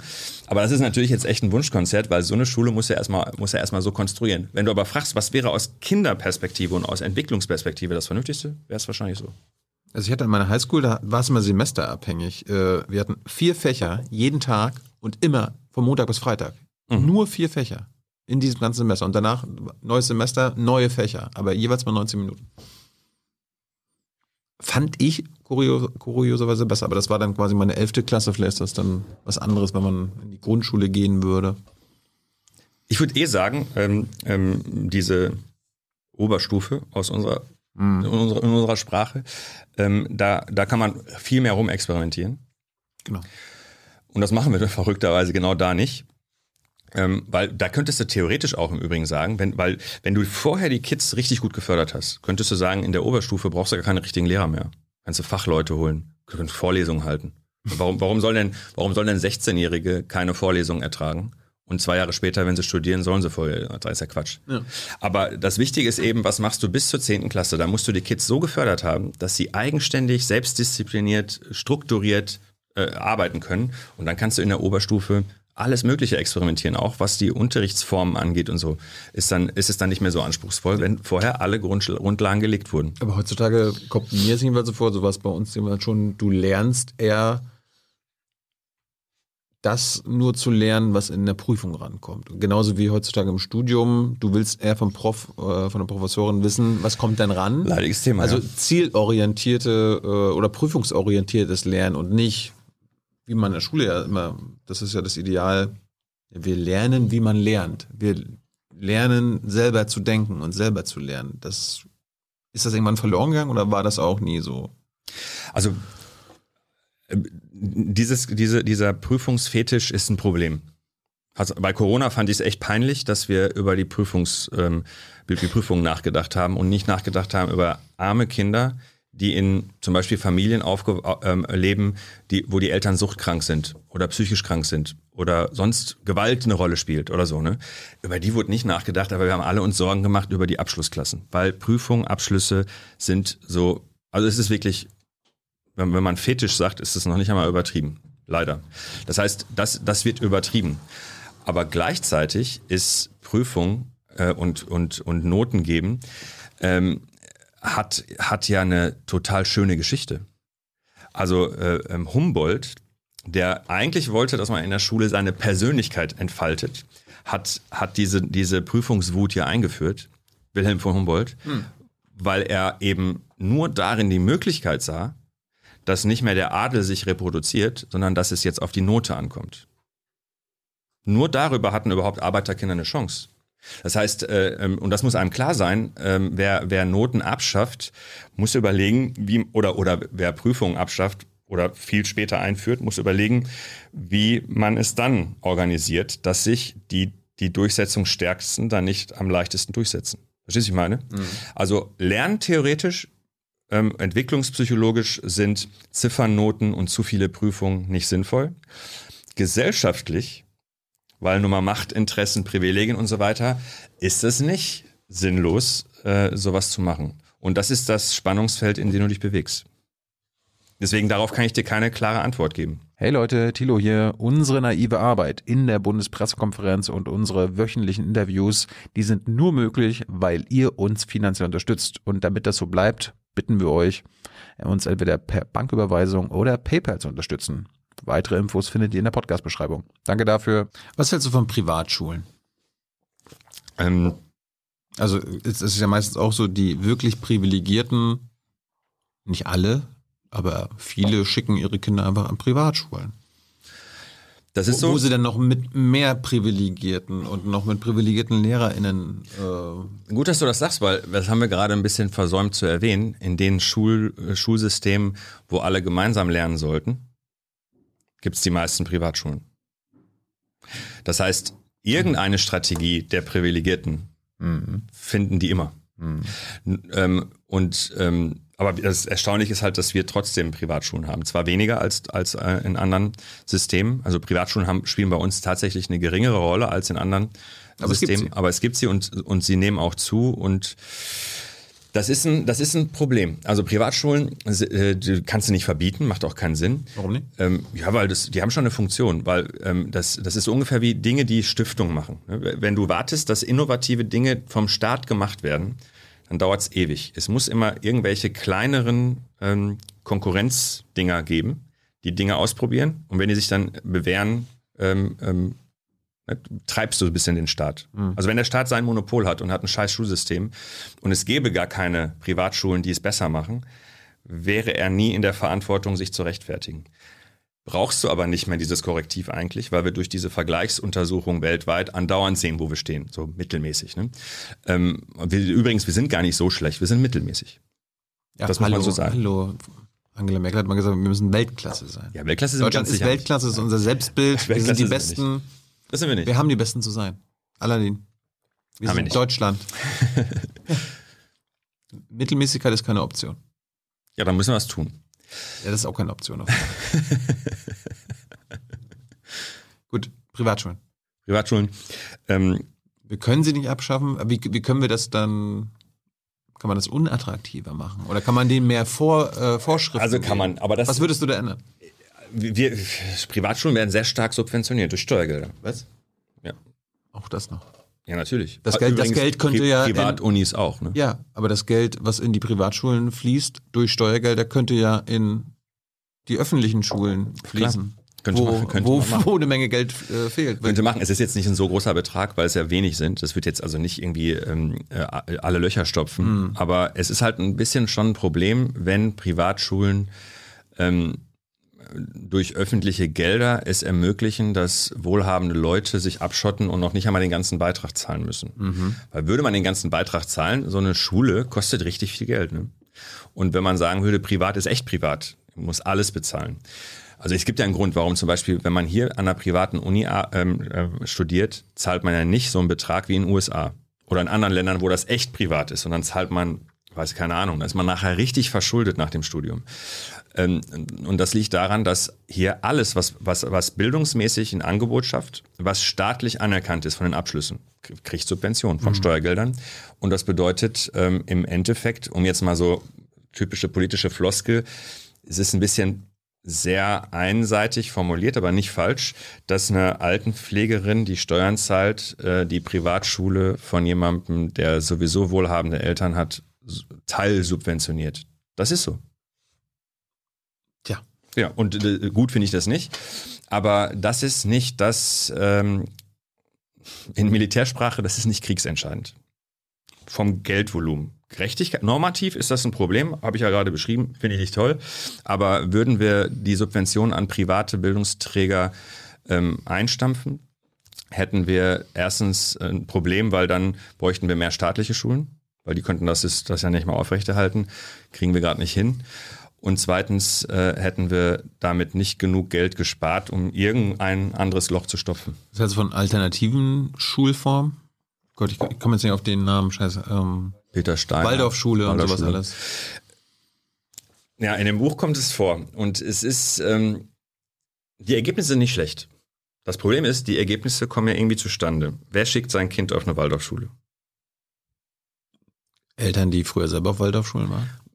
Beschreib die Eltern mal. Warst du auf einer Waldorfschule? Nee. Nein. Beschreib mal. Sind das Malocher? Sind das arbeitslose Eltern? Sind das arme Menschen? Mm, Ich glaube eher Akademiker. So, und wenn dann also die alle diese reformpädagogischen Schulen, so fasse ich es mal zusammen, ne? Ja. Pestalozzi und so weiter, reformpädagogische Schu Schulen, ähm, wenn man die sich anschaut, haben die echt gute Ergebnisse. Echt gut. Aber wenn man rausrechnet, dass die ja eh nur einen gewissen Kreis an Kindern haben, sozialen, sehr selektiven Kreis, dann sieht das Bild nicht mehr so mega gut aus. Und übrigens, mein Hauptproblem ist, dass die Art und Weise, wie es dort läuft, könnte für arme Kinder sogar von Nachteil sein. Also könnte von Nachteil sein. Also beispielsweise, das ist echt ein Schwerpunkt meiner Forschung. ähm, Das Problem, ähm, wenn, wenn du zum Beispiel ähm, diese offenen Unterrichtsformate hast, wo man selber eine Frage entwickeln muss erstmal, wo nicht der Lehrer die Frage entwickelt, sondern du sollst selber die Frage entwickeln, du sollst eigenständig entscheiden, wann du was machst und so weiter. Damit, damit bevorteilst du diejenigen, die das können. Und diejenigen, die das nicht können, haben schon mit der Struktur der Lern des Lernsettings ein Problem, bevor es mit dem Lernen überhaupt losgeht. Also zum Beispiel Leute, die unsicher sind, die gerne Klarheit haben, ne? die kommen mit so einer offenen Lernsituation nicht gut Aber zurecht. darum gehen sie doch dahin, damit sie das lernen. Würde nicht jetzt sein. Und jetzt kommt es darauf an, schaffen wir das, das nicht vorauszusetzen? Weil wenn du natürlich nur privilegierte Familien, als, äh, also aus privilegierten Familien deine Kinder holst, dann sind die das gewohnt, Selbstdisziplin zu entwickeln. Habe ich ja gerade gesprochen. Ne? Müssen die, weil von allem ist zu viel da. Sie lernen automatisch, egal wie schlecht die Erziehung zu Hause ist, lernen die eher, sich selbst zu disziplinieren. Sie lernen aus vielen Optionen zu wählen. Sie lernen also, was passiert, wenn ich die falsche Option wähle und lernen daraus, wie man Entscheidungen besser trifft. Arme Kinder haben kaum die Möglichkeiten, realistische Entscheidungen mit verschiedenen Optionen zu wählen, lernen das also von zu Hause nicht und das muss, du hast vollkommen recht, in der Schule dann beigebracht werden. Aber das sind wir nicht gewohnt, weil bisher die reformpädagogischen ähm, Schulen gar nicht ein Klientel hatten, das das nicht schon von zu Hause mitgebracht hat. Weil die Eltern denken ja selber so. Also Eltern, die ihr Kind da hinschicken, finden ja genau diesen Style ganz gut. Und deswegen ist es wieder wie in China. Passt zusammen. Die Art der Familie, die Gesellschaft und die Schule passt zusammen. Die Frage ist halt, wie kriegen wir ein System so hin, dass es wirklich zu, passt. Und unsere Gesellschaft ist zu durcheinander und zu divers und zu komplex. Und deshalb brauchen wir genau so eine komplexe Schule. Und deswegen muss der Ganztag so sein, dass alles da ist. Das ist wirklich, du kannst mich jetzt durchlöchern mit noch mehr Fragen. Ich komme immer zu dem gleichen Ergebnis. Wir brauchen Schulen, in denen alles in den Schulen ähm, entweder in den Schulen stattfindet, das klappt manchmal wegen des zu kleinen Grundstücks, zu, den, zu schlechten Gebäuden nicht, dann müssen die Schulen halt es koordinieren. Geht ja auch. Ne, brauchst du ein Busunternehmen, das mit der, mit der Schule kooperiert, dann fährst du die Kinder hin, wo sie ähm, ähm, ne, zum Arzt, zum Sportverein, zum Musikunterricht. Aber in jedem Fall muss in den Schulen es einen echten, realen Zugang zu allem geben, was es gibt. Und also genauso wie, ich habe ja gerade gesagt, der, der, der, der bratsche Unterricht von einem privilegierten Mädchen oder einem privilegierten Jungen bedeutet, wenn wir das heute feststellen und arme Kinder haben nie eine Bratsche in der Hand, dass in der Schule überall eine Bratsche äh, rumliegen muss. Das ist jetzt wirklich ein bisschen plump, was ich erzähle, aber damit es deutlich wird und ein Bratsche Musiklehrer. Weißt du, dass das ein echter Zugang da ist und nicht ein theoretischer. Theoretisch hindert ja niemanden, nie, niemand jemanden daran, ähm, aber ein echter Zugang. Ich habe ja, guck mal, das habe ich mir alles aufgeschrieben vorher. Noch nichts dazu gefragt, kommen wir gleich zu, aber ich, es ist einfach äh, total spannend. Ich habe noch vier kurze Punkte in Sachen Bildung, dann äh, wechseln wir mal das Thema. Äh, Für dich sind das kurze Punkte. Ich antworte wahrscheinlich wieder total lang. du kommst immer wieder. Ich, ich merke jetzt schon, dass wir nicht alles schaffen. Und, Ich befürchte auch. Internate? Was sagst du dazu? Internate sind für bestimmte Kontexte notwendig. Sind es wirklich. Also ähm, es gibt ähm, Konstellationen, wo auch der Staat ja ähm, Internate bezahlt für, für, für Kinder, für arme Kinder, wenn man eine Rundumbetreuung braucht. Das kann in manchen Fällen so sein. Es kann aber auch sein, dass die Eltern einfach ähm, nicht in der Lage sind, aus welchen, weil sie keine Zeit haben, weil sie andauernd reisen, weil, ne, und so. Das heißt, Internate sind nicht das Problem. Die, äh, das, das Entscheidende ist, ob in Internaten irgendwie ne, wieder so eine soziale Abschottung stattfindet und dann dort auch, lass es mich so sagen, in einem Internat kannst du es kannst hinbekommen, dass du ziemlich viel Geld zahlst an so eine Privatschule mit Internat, ne? Privates Internat. Und ähm, sozusagen der Deal ja klar ist, ich zahle so viel Geld dafür, und ihr sorgt dafür gefälligst, dass mein Kind den höchsten Abschluss schafft. Und das kriegt man hin, ohne zu betrügen. Weil wenn natürlich das Internat rund um die Uhr die Kinder da hat und der gleiche Lehrer, der die Kinder unterrichtet, nachmittags den Kindern das dann nochmal erklärt und sozusagen einen Drang verspürt, dass derjenige, der das Gehalt bezahlt, auch eine, einen gewissen Anspruch hat, dann kann man ohne Betrug, also ohne dass die eine Note kriegen, die, die, die erlogen ist, sondern durch gezielte Förderung das erreichen. Jetzt ist mein Problem, dass wir gezielte Förderung für reiche Kinder dann also machen und keine gezielte Förderung für arme Kinder. Ich unterstelle gar nicht, dass betrogen wird. Also ich unterstelle gar nicht, dass dort Noten verschenkt werden. Überhaupt nicht. Glaube ich auch echt nicht, dass das systematisch passiert. Aber mindestens passiert dort, dass wir sehr zielgerichtet und übertrieben engagiert fördern. Und das machen wir bei Armen nicht und das kann ich nicht gut finden. Aber verbieten kannst du es nicht. Ist Frontalunterricht heutzutage noch zeitgemäß? Ja, Warum? es darf nicht die einzige äh, Lehrmethode sein, aber Frontalunterricht ist vollkommen in Ordnung. Ich meine, alles, die Kids mögen das. Was machen denn YouTuber? Die reden eindimensional, die, äh, quatschen die Leute voll und haben manchmal Millionen Klicks. Du musst es nur gut machen.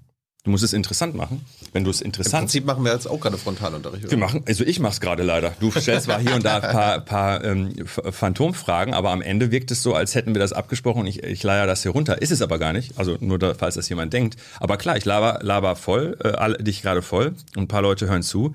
Und das findest du jetzt interessant oder nicht? Ähm, ähm, darum geht's. Es ist interessant. Du kannst ja auch Gruppenarbeiten machen und die sind völlig daneben. Das ist übrigens sehr oft so. Also äh, wenn, wenn Schüler ein Problem damit haben mit Gruppenarbeiten, dann haben die recht. Dann haben die recht, weil f- ganz häufig werden Zettel verteilt und dann besprecht das bitte mit eurem Nachbarn oder macht dies und jenes ähm, äh, in, in, in Vierergruppen und das ist einfach Beschäftigungstherapie. Das hat keinen Effekt. Also wenn es nichts gibt, was man zu viert besser machen kann als alleine, sollte man es nicht zu viert machen.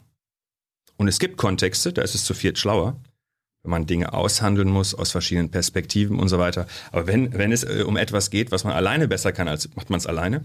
Und wenn es um etwas geht, was einfach nur ein Input geben ist, dann ist es doch Quatsch, wenn wir sagen, der Lehrer darf keinen keinen Frontalunterricht mehr machen und die Kinder sollen sich selbst informieren und gucken dann ein YouTube-Video, wo Frontalunterricht stattfindet.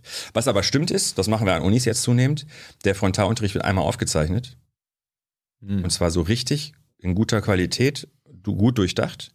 Und dann wird er nicht abgehalten, sondern anstatt dass die Kids ähm, ähm, irgendwas sich angucken, gucken die sich eine Vorlesung an, die in der Regel, wenn man sie aufzeichnet, sogar besser ist, als wenn man sie hält.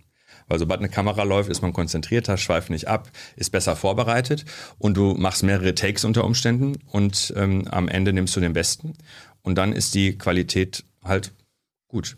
Das kannst du, al- also Frontalunterricht ist nicht das Problem. Das Problem ist, muss ein Lehrer jedes Jahr das Gleiche frontal den Kindern erzählen, erstens, oder kann man das nicht eben aufnehmen einmal und dann hat man Freiheiten rumzugehen, zu gucken, was machen die Kinder und so weiter. Erster Punkt. Und zweiter Punkt, wenn man es frontal macht, muss man es interessant machen. Aber Frontalunterricht ist nicht das Problem. Wir haben gerade ca. 1300 Leute, die hier deinen Frontalunterricht äh, zugucken. Kann nicht ganz schlimm sein. steigt äh, mit, mit der Dauer. Also es kommt immer mehr dazu. Also sagen vielleicht viele so, ey, musst du jetzt mal zugucken. Im Übrigen, wenn man das so sagen darf, das ist auch so, dass ich am Anfang dagegen war, gegen Frontalunterricht. Das ist sozusagen, wenn du, mich, wenn du, wenn du 2008 mit mir gesprochen hättest, wäre ich dagegen gewesen. Was mich überzeugt hat, waren Studien und die Tatsache, dass zum Beispiel Schüler, als ich noch Lehrer war und an der Uni jetzt ganz eindeutig, wollen die Leute, dass ich rede. Also die Evaluation, wenn wir Seminare machen mit Referaten, wird oft gesagt, dass sie es sch schlimm finden oder schade finden, dass ich so wenig mich eingemischt habe und erzählt habe.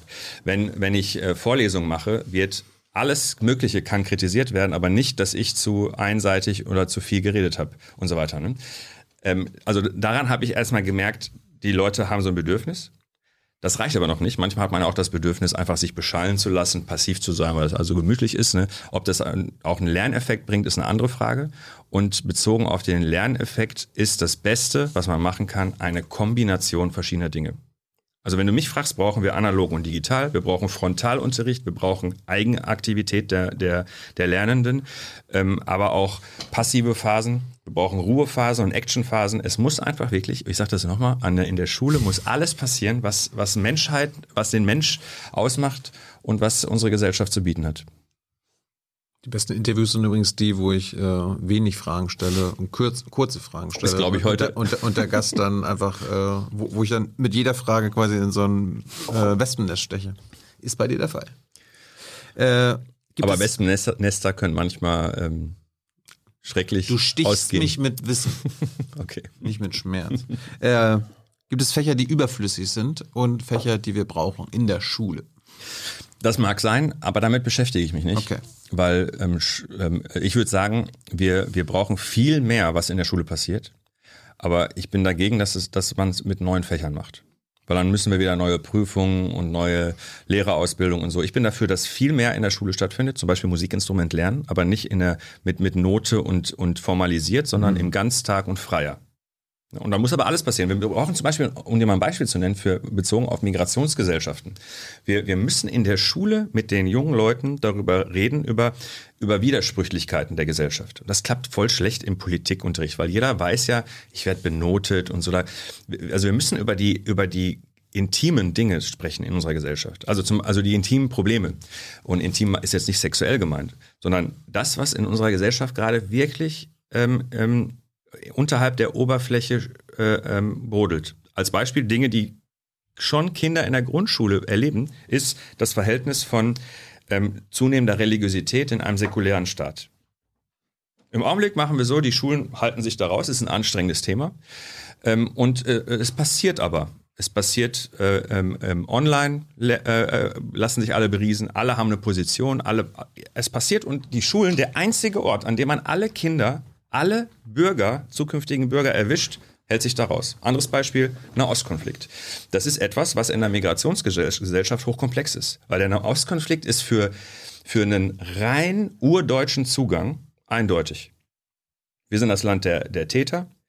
Äh, Israel gibt es in der Form überhaupt nur, weil von deutschem Boden aus Schlimmes passiert ist. Alles klar.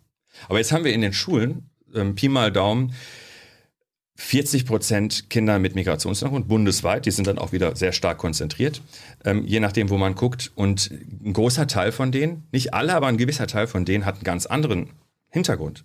Manche von denen sind überhaupt nur in Deutschland, weil es einen Konflikt mit Israel gibt. Mhm. Und wenn wir jetzt also mit der Art und Weise, wie wir dieses Thema betrachten, das äh, ähm, besprechen, erreichen wir die Kinder nicht. Das erleben wir gerade. Ich bin aber dagegen, dass das jetzt auch noch formalisiert, Entschuldigung, formalisiert im Unterricht stattfindet, sondern das muss im Ganztag müssen Projekte gemacht werden, äh, geile Sachen gemacht werden. Also ist ernst jetzt, äh, ähm, das ist auch viel einfacher im ganz äh, im, im, im Nachmittags, Ganztags oder manchmal kann man das ja auch morgens machen und den Unterricht nachmittags, das ist ja dann variabel, das macht ja die Schule auch noch mal flexibler, wenn die Lehrer mitmachen, mit, mitspielen würden. Ähm, wenn wenn ähm, man die Dinge, die gesellschaftlich eine große Rolle spielen, wenn man die in einem freien Raum macht. Also äh, AGs äh, sind ja so eine Perspektive, so eine West, westdeutsche Art, mit, mit sowas umzugehen. Das ist nicht schlecht, aber sowas darf man gar nicht einfach nur AGs nennen, sondern das muss, äh, die ganze Schule muss davon durch, äh, äh, durchzogen sein weil ich gerade so viel über Musikinstrument äh, lernen gesprochen habe. Es muss auch über Konflikte, ähm, ähm, Konflikte und Konfliktaustragung gesprochen werden. Die Leute müssen lernen, wie man sich streitet. Äh, Die, alles Mögliche muss man lernen. Alles, was in unserer Gesellschaft äh, für harte Sachen sind. Dinge, die du deine Interviewpartner immer fragst. Das sind doch die gesellschaftlichen Probleme. Also wenn wir, wenn wir wollen, dass wenigstens die nächste Generation mit diesen Problemen besser umgeht, muss man das in der Schule thematisieren. Das wäre jetzt meine, äh, meine Vorschläge gewesen. Ich hatte in der Highschool hatte ich zum Beispiel ein Unterrichtsfach Debatte. Debattieren. Bin ich total für. Weißt du warum? Wieder arme Kinder. Ähm, dadurch, dass die so wenig in ihrem Milieu Sprache hören und auch komplexe Sprache und viele einen großen Wortschatz und so weiter, ähm, haben die nur deshalb einen Nachteil. Nicht wegen Talent oder sonst was, sondern nur deshalb haben die schon einen Nachteil. Und ähm, ich finde es total plausibel, dass fast überall auf der Welt Rhetorik, Reden halten und so weiter unterrichtet wird. Und, dann, und dann wundern wir uns, warum unsere PolitikerInnen heutzutage, also allgemein, ja ohne Scheiß. Das sagst du jetzt, okay. Ich glaube, wir haben wirklich ein, äh, weltweit mit die schlechtesten Rhetoriker heutzutage. das kann sein. Also ich, Guck ich, dir unsere Kanzlerkandidatinnen an. ich, ich sehe auf jeden Fall, dass, dass es in, in, in vielen Ländern Ja. Äh, Es gibt aber äh, auch so, das war ja auch die letzten Jahre immer wieder Thema, wir müssen das Medienfach, äh, das, das, das Fach Medienkompetenz einführen oder Umwelt- und Klimawandel oder Umwelt- und Klimaschutz oder Kapitalismus, damit wir verstehen, wie unsere Welt funktioniert oder so.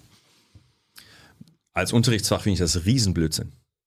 Umwelt- und, und Klimaschutz zum Beispiel? Ja, finde ich auch Blödsinn. Warum? Ja, was, also wir haben Biologie, wir haben Erdkunde. Wenn du willst, Physik. legst du das zusammen. Ja. Das kannst du überlegen. Da habe ich übrigens überhaupt nichts gegen. Es war zum Beispiel gar nicht so schlecht, Politik, Geschichte und noch eins zusammenzulegen in Gesellschaftskunde oder Sozialkunde. Kannst, das kannst du machen, aber, aber dann, also, äh, dann heißt das einfach nur fächerübergreifendes Lernen. Ne, das, kann, das ist super. Aber ähm, das als neues Unterrichtsfach voll, voll Quatsch. Auch zum Beispiel Wirtschaft als eigenes Unterrichtsfach ist echt Quatsch.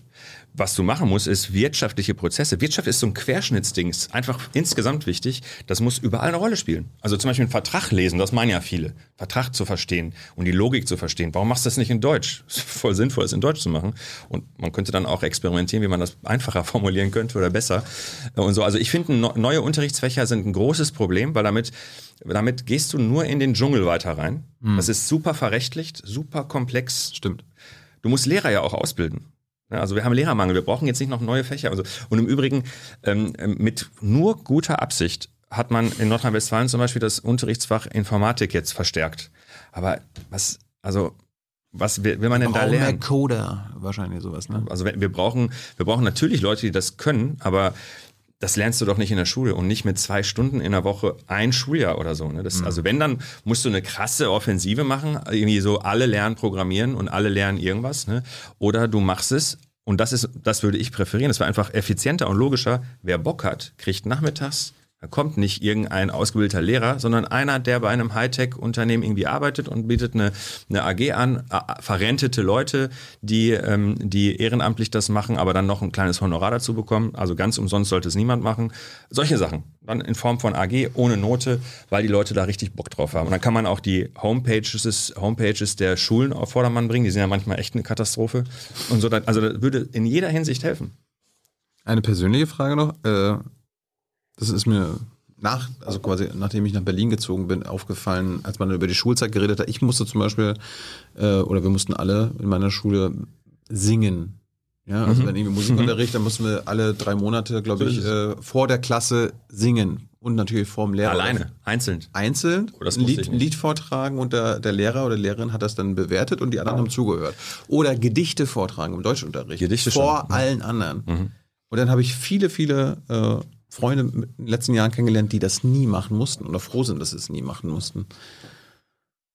Ist, Aber- ist es jetzt vor, vorteilhaft, nachteilhaft? Aber, aber was die heute, also das macht man heute ganz sicher nicht mehr, ähm, wenn du Wirklich? das überhaupt erlebt hast. Echt? Also, nee, aber was man macht, was auch viel sinnvoller ist, nicht irgendwie ein Lied vorsingen oder ein Gedicht vortragen, sondern ähm, was, was vortragen. Also ein Referat, Mhm. eine PowerPoint-Präsentation und so weiter. Das macht man heute viel mehr als früher. Ja, ja. Viel mehr.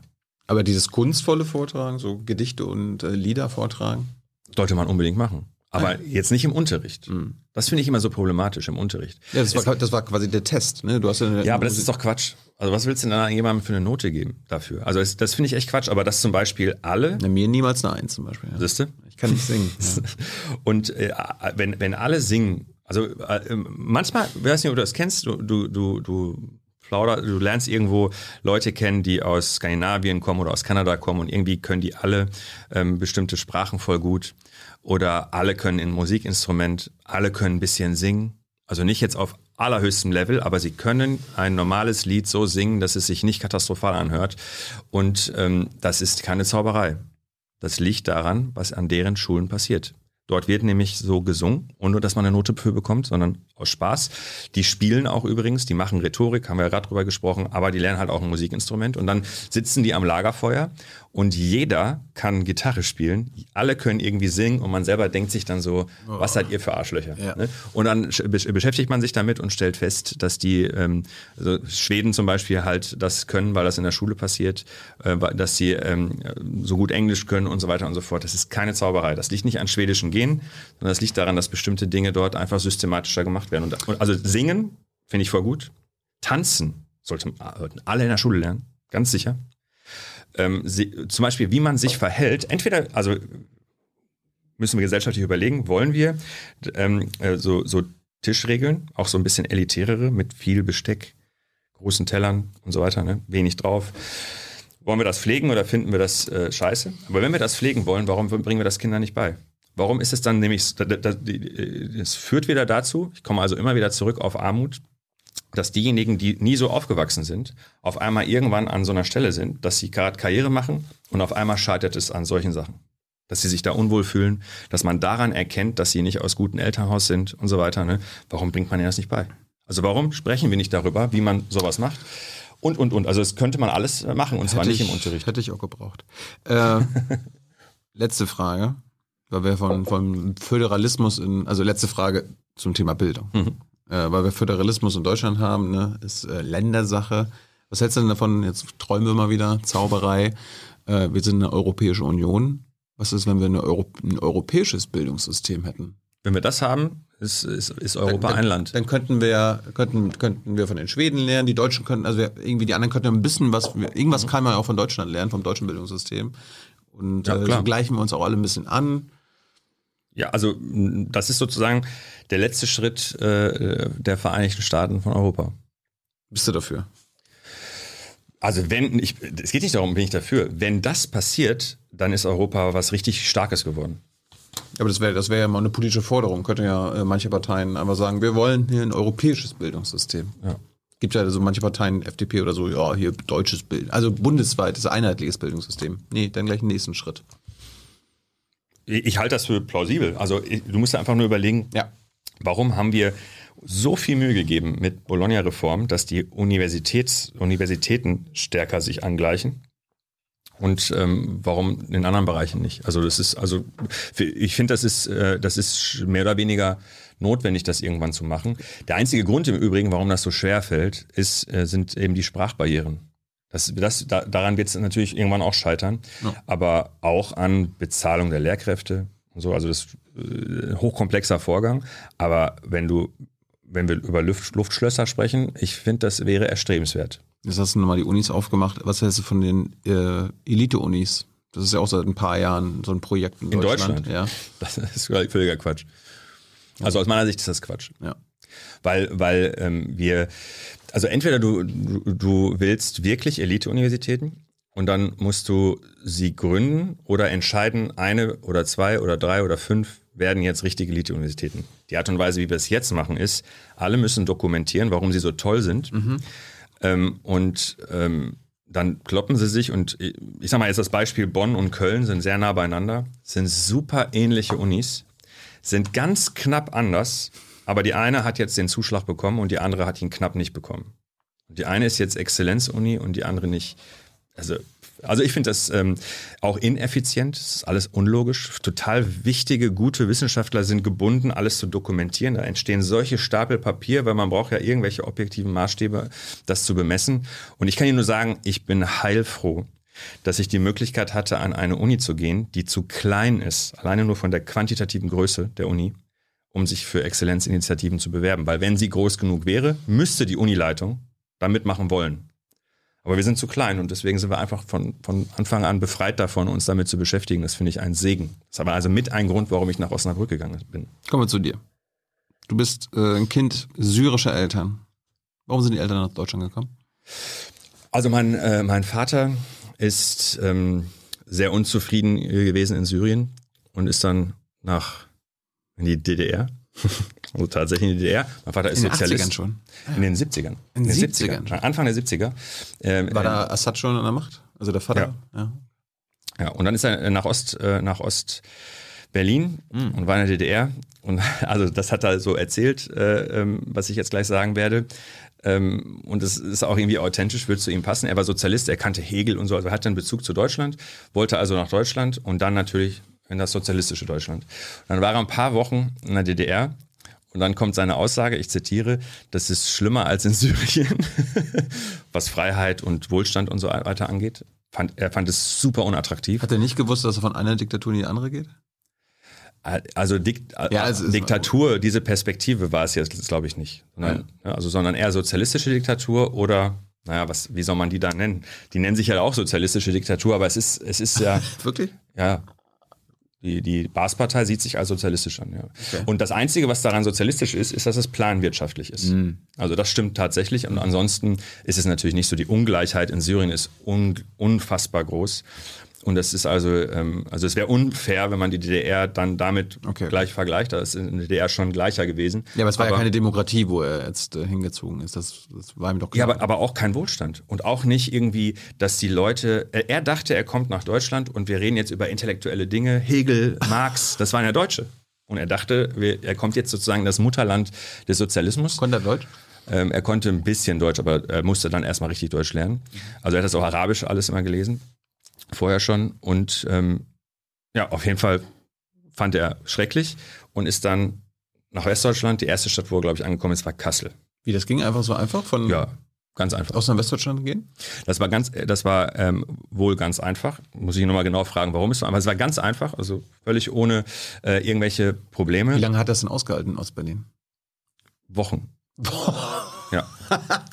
We wenige Wochen. Ähm, und dann, äh, dann war er im, im Westen und ähm, landete dann in Kassel und hat es natürlich dann relativ ein, leicht, weil, ähm, weil in Kassel oder um irgendwo in der Nähe von Kassel ähm, war es auch damals die Zeit, wo Ärzte knapp waren und er war fast fertiger Arzt. Was war er für ein Arzt?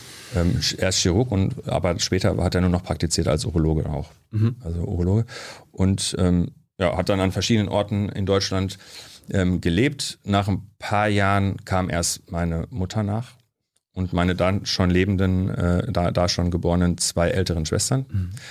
Und ich bin dann das erste Kind der Familie, das in Deutschland geboren ist. Und genau da, als ich geboren wurde, sind sie ins Ruhrgebiet gezogen. Weil vorher haben sie in, Frei, in der Nähe von Freiburg gelebt und auch in Kassel, also in den beiden Gegenden. Und dann ja, sind sie ins Ruhrgebiet gekommen und da habe ich, ähm, da bin ich geboren.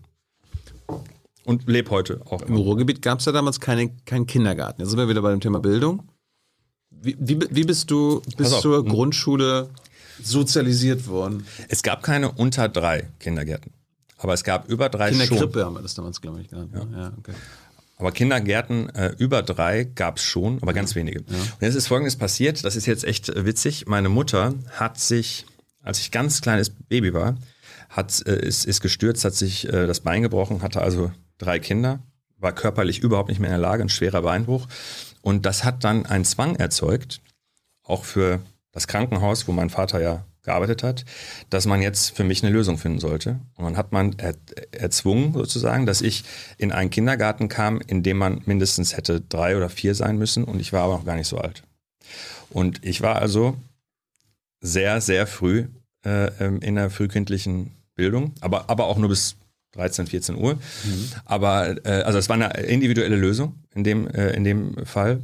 Ähm, hat also weder meine Geschwister vorher noch nachher äh, haben da irgendwie äh, was ähnliches äh, erlebt. Das ist also jetzt auch nicht so prägend gewesen.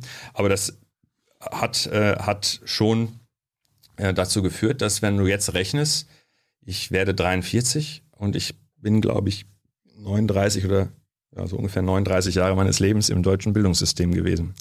Entweder als auf der einen oder auf der anderen Seite, also Lehrer, Hochschullehrer, Bildungsforscher, Schüler, Kita-Kind. Also wenn du das alles zusammenrechnest, ich glaube, es sind 39 von 43 Jahren. Habt ihr zu Hause Arabisch geredet? Ja, Bis heute. Also wenn meine Eltern im Raum sind, reden wir Arabisch. Wenn meine Eltern nicht im Raum sind, reden die Geschwister Deutsch. Du hast nur im Kindergarten Deutsch gelernt oder in der Schule. Das stimmt. Also als ich in den Kindergarten gekommen bin, äh, das kann, dann kann man, äh, viele, viele wundern sich, dass man sich daran erinnert. Aber wenn, du musst dir vorstellen, du kommst in einen Zusammenhang, so, ne? Du kommst in so eine Kita, wo du der Jüngste bist und die Sprache nicht kannst. Äh, Das vergisst du nicht, auch wenn du zwei Jahre alt bist. Das, und ich habe keine Erinnerung, ich weiß nur, dass es ein anstrengendes und gruseliges Ding war, aber dann irgendwann voll cool wurde. Und es hat mit vielen Dingen zu tun. Das sind auch Dinge, die geil sind, wenn du in der, im Kindergarten bist mit Kids, die nachher auch in die Grundschule kommen und dann nicht alle, aber ein Teil zumindest auf die weiterführende Schule. Also wenn du so komplett von Anfang bis Ende ein gewiss, mit, mit ein paar Leuten äh, da unterwegs bist, äh, das hat schon ein bisschen geprägt. Das ist mal so zu sagen. Da bist du irgendwann in die Schule gekommen. Ich meine, du hast ja zwei Bücher, über die wir noch nicht so wirklich geredet haben, nur so am Rande, Integrationsparadox und Wozu Rassismus. Ähm, Gab es Integrationsprobleme für dich an deiner Schule? Hast du mit Rassismus Erfahrung gemacht? Also wa- wa- warst du, warst du der Araber an der Schule Ja. zum Beispiel? Ja. Also ähm, ich hatte meine, meine ähm, Kindheit und, und Schulzeit in den 80er und 90ern. Und äh, wenn du willst, dass ich es auf den Punkt bringe, das ist übrigens sehr prägsam gewesen für meine Forschungsfragen, also für, meine, für, für die Perspektive als Forscher. Dann kann ich, den, ich kann dir nur sagen, die 80er und auch die 90er noch waren so rassistische Zeiten in Deutschland, in Westdeutschland. Ähm, Ostdeutschland wird nicht viel besser gewesen sein, aber ich kann Ostdeutschland weder aus Forschungsperspektive, damals hat man dazu nicht geforscht äh, in, in der DDR, ähm, noch aus meiner äh, direkten Erfahrung, außer als ich dann, ich war bei, bei der Bundeswehr in, in Ostdeutschland, da habe ich schon ein paar Erfahrungen gemacht, ähm, ähm, kann ich vielleicht noch was von, zu sagen, aber ähm, ähm, das, was, was ich dir sagen kann, ist, dass die Art und Weise, wie meine Eltern behandelt wurden damals, das ist, ähm, was ich auch gesehen habe. Und im Übrigen kann ich ja kontrollieren. Das lag nicht daran, dass es ungebildete Leute waren. Wir waren eine Arztfamilie. Und trotzdem habe ich gesehen, wie meine Eltern, ähm, wie, wie, wie man sie angesprochen hat, wie Leute sich ihnen gegenüber verhalten haben. Und äh, das ist ja so klar rassistisch, weil die ganzen Gastarbeiterkinder, die ich auch alle kannte, die konnten nicht genau unterscheiden, liegt es daran, dass unsere Eltern vom Status her so niedrig sind? Ne, Das, das ist eben so das Ding, ist es klasse oder ist es rassistisch? Ich kann das gut unterscheiden, weil wir waren oben. Also das war kein Klassenproblem, sondern ähm, es war wirklich so, dass das echt hochproblematisch war. Und ich selber habe es ja auch erlebt. Und du musst dir auch noch vorstellen, dann heißt du auch noch Aladdin. Also auch noch ein, Name, der Angriffsfläche bietet. Ne? Ähm, und das, also ich kann dir sagen, ganz krass, das führt auch dazu, dass ich von meiner Perspektive von Anfang an nicht gedacht habe, ähm, wie viel, äh, also wie schlimm ist es heute, sondern ich, für mich ist total klar, es ist weniger schlimm als früher. Gib, Aber gib- trotzdem ist Gib es mal ein. Beispiel, wie du das als Kind erlebt hast. Also. Ich wollte immer anders heißen. Ich habe unsere Herkunft als Kind, als Jugendlicher hat das aufgehört, hat sich das gedreht, aber als Kind habe ich mich geschämt. Mich geschämt. Wir waren Muslime und ähm, wir wurden, wie wir angeguckt wurden, wie wir angesprochen wurden und ja nicht von ein paar Leuten. Heute wären das ja ein paar Leute, da könntest du sagen, Idioten. Ähm, aber damals war das Mainstream. Das ist übrigens eine Perspektive, die bei in dem Buch Wozu Rassismus klar gestellt wird. Ne? Äh, das, was früher Mainstream war und Mainstream fähig war, ist heute bei der AfD. Also das, was uns heute stört, völlig zu Recht, war früher voll normal. Aber sprich mal aus, was du meinst. Alle Worte, die heute, äh, die man heute nicht sagen sollte, waren früher Usus. Lehrer haben das sogar gesagt. Lehrer haben das zu Schülern gesagt. Ob du es glaubst oder nicht, Lehrer haben es zu Schülern gesagt. Ganz, ganz selbstverständlich. Übrigens, es gab Wissenschaftskongresse in den 80ern, kannst ja dokumentiert sehen, wo man nicht nur das N-Wort gesagt hat, sondern große Wissenschaftler behauptet haben, es gäbe Menschenrassen und so in den 80ern noch. Also nur damit wir klar haben, dass wir alle glauben ja, wir wären immer schon so liberal, zivilisiert und so weiter, wie wir jetzt sind. Also ich sag dir, in den letzten 20 Jahren ist, ist Deutschland ein liberales, weltoffenes Land geworden, eine offene Gesellschaft. Im letzten Jahrhundert war das nicht der Fall. Und ich meine, du musst doch nur Fernsehsendungen angucken. Wir haben dort, gab es überhaupt Frauen? Selbst die letzte rot-grüne Regierung. Was war das denn für ein Macho-Alarm? Und wie viel haben denn dort, wo war denn dort Diversität? Gar nichts. Das war rot-grün. Linker ging es nicht zur damaligen Zeit. Und das ist im Vergleich zu heute Ja, peinlich. Und so schnell haben wir uns entwickelt. Das ist gar keine Kritik an, an, an Rot-Grün damals, sondern aus heutiger Sicht ist die rot-grüne Regierung vor 20 Jahren peinlich. Unmöglich, das heute so zu machen. Und äh, in den 20 Jahren, und das sind übrigens die 20 Jahre, die in allen drei Büchern besonders betont wird. Also die Probleme, die kommt aus der Vergangenheit, im Bildungsbuch, haben wir gerade viel darüber gesprochen, historisch gewachsene Dinge. Und die letzten 20 Jahre ändern wir in ganz vielen Bereichen total viel. Und diese Perspektive will ich nur schärfen, dass wir tausend Probleme in Deutschland haben, aber ganz sicher ist es früher nicht besser gewesen, sondern im Gegenteil, wir haben bestimmte Öffnungsprozesse ähm, vollzogen, die äh, uns überhaupt in die Lage versetzen, jetzt mal Probleme anzugreifen. Aber was haben wir jetzt in den 20 Jahren richtig gemacht?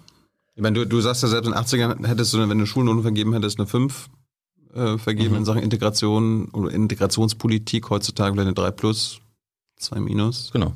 Wenn wir können ja gleich mal darüber reden, ne, wir sind ja deutsche Weltklasse, wir müssen irgendwann mal 1 plus haben. Das sind wir noch nicht. Mhm. Aber was haben wir in den 20 Jahren dann richtig gemacht?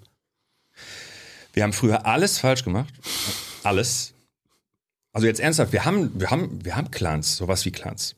Das Wort ist so komisch, aber wir haben. CDU ähm, jetzt oder was? Wir haben, wir haben äh, organisierte Kriminalität. CDU. Die, die aus migrantischen äh, äh Kontexten stammt. Scherz muss sein. Ja. ja, also und übrigens organisierte Kriminalität haben wir ganz viel. Klar. Das ist auch so eine Sache, ob wir wirklich das, was die Gesellschaft gefährdet an organisierter Kriminalität, ähm, wirklich fokussieren mhm. oder ob wir organisierte Kriminalität, die Problem ist, aber also die wird unsere Gesellschaft nicht gefährden. Äh, warum wir das immer so fokussieren?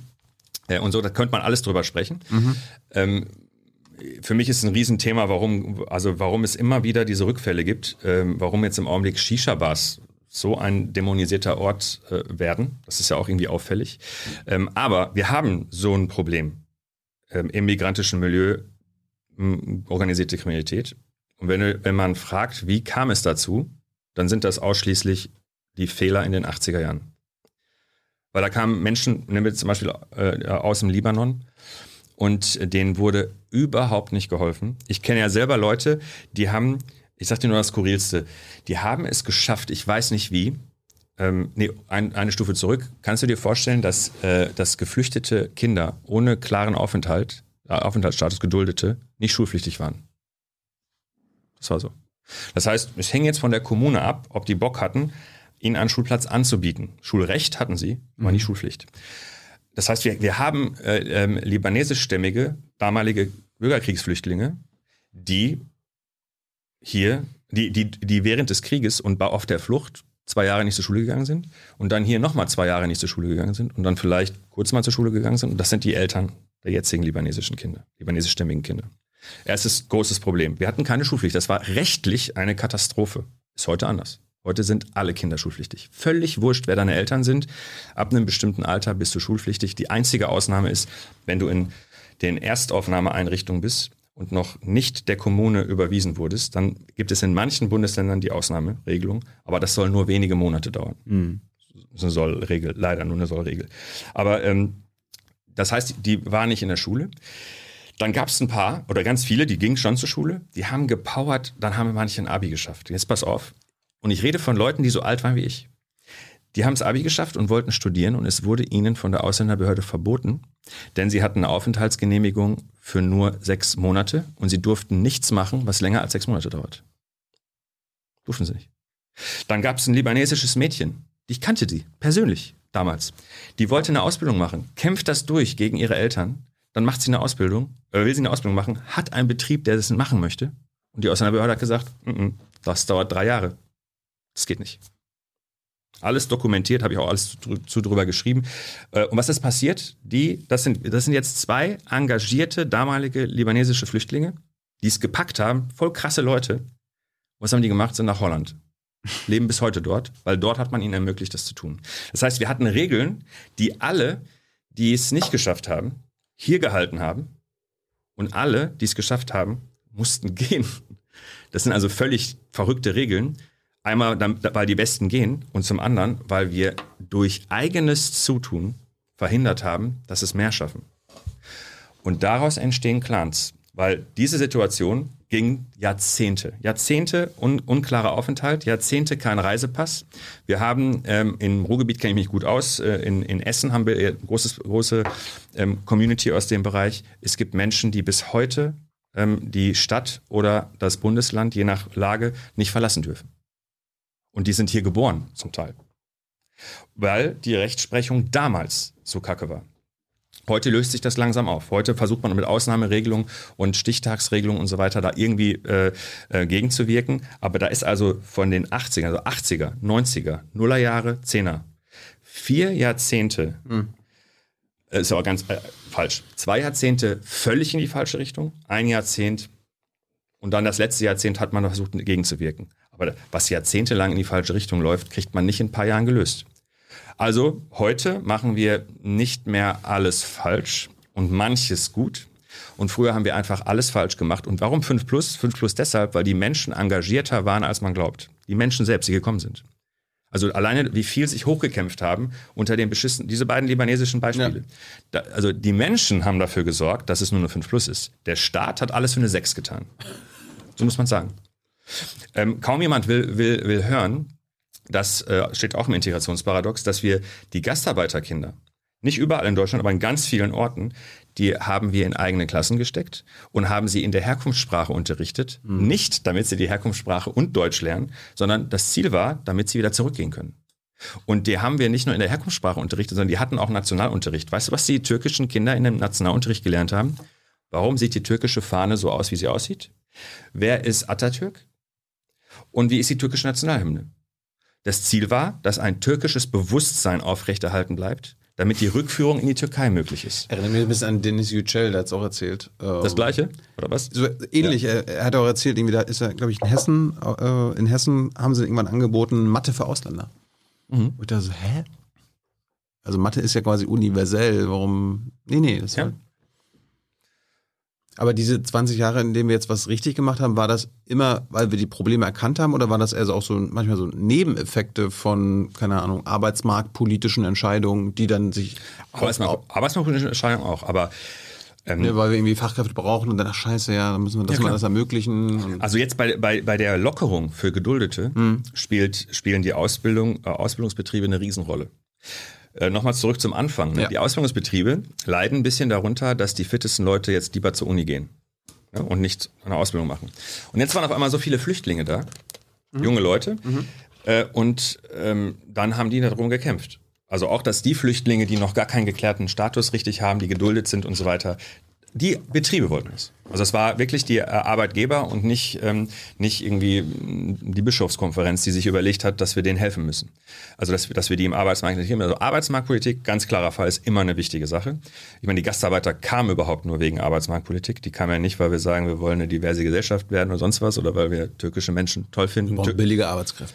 Wir brauchen billige Arbeitskräfte für spezielle Dinge. Übrigens, ähm, ähm, die, diese, diese, diese Lücke haben ja viele genutzt, die zum Beispiel Abitur hatten und gar keine Malocher waren in der Türkei und wollten nach Deutschland kommen. Und dann waren auf einmal zu viele gut qualifizierte Leute da. Und die Betriebe haben gesagt, was wollen wir mit dem machen?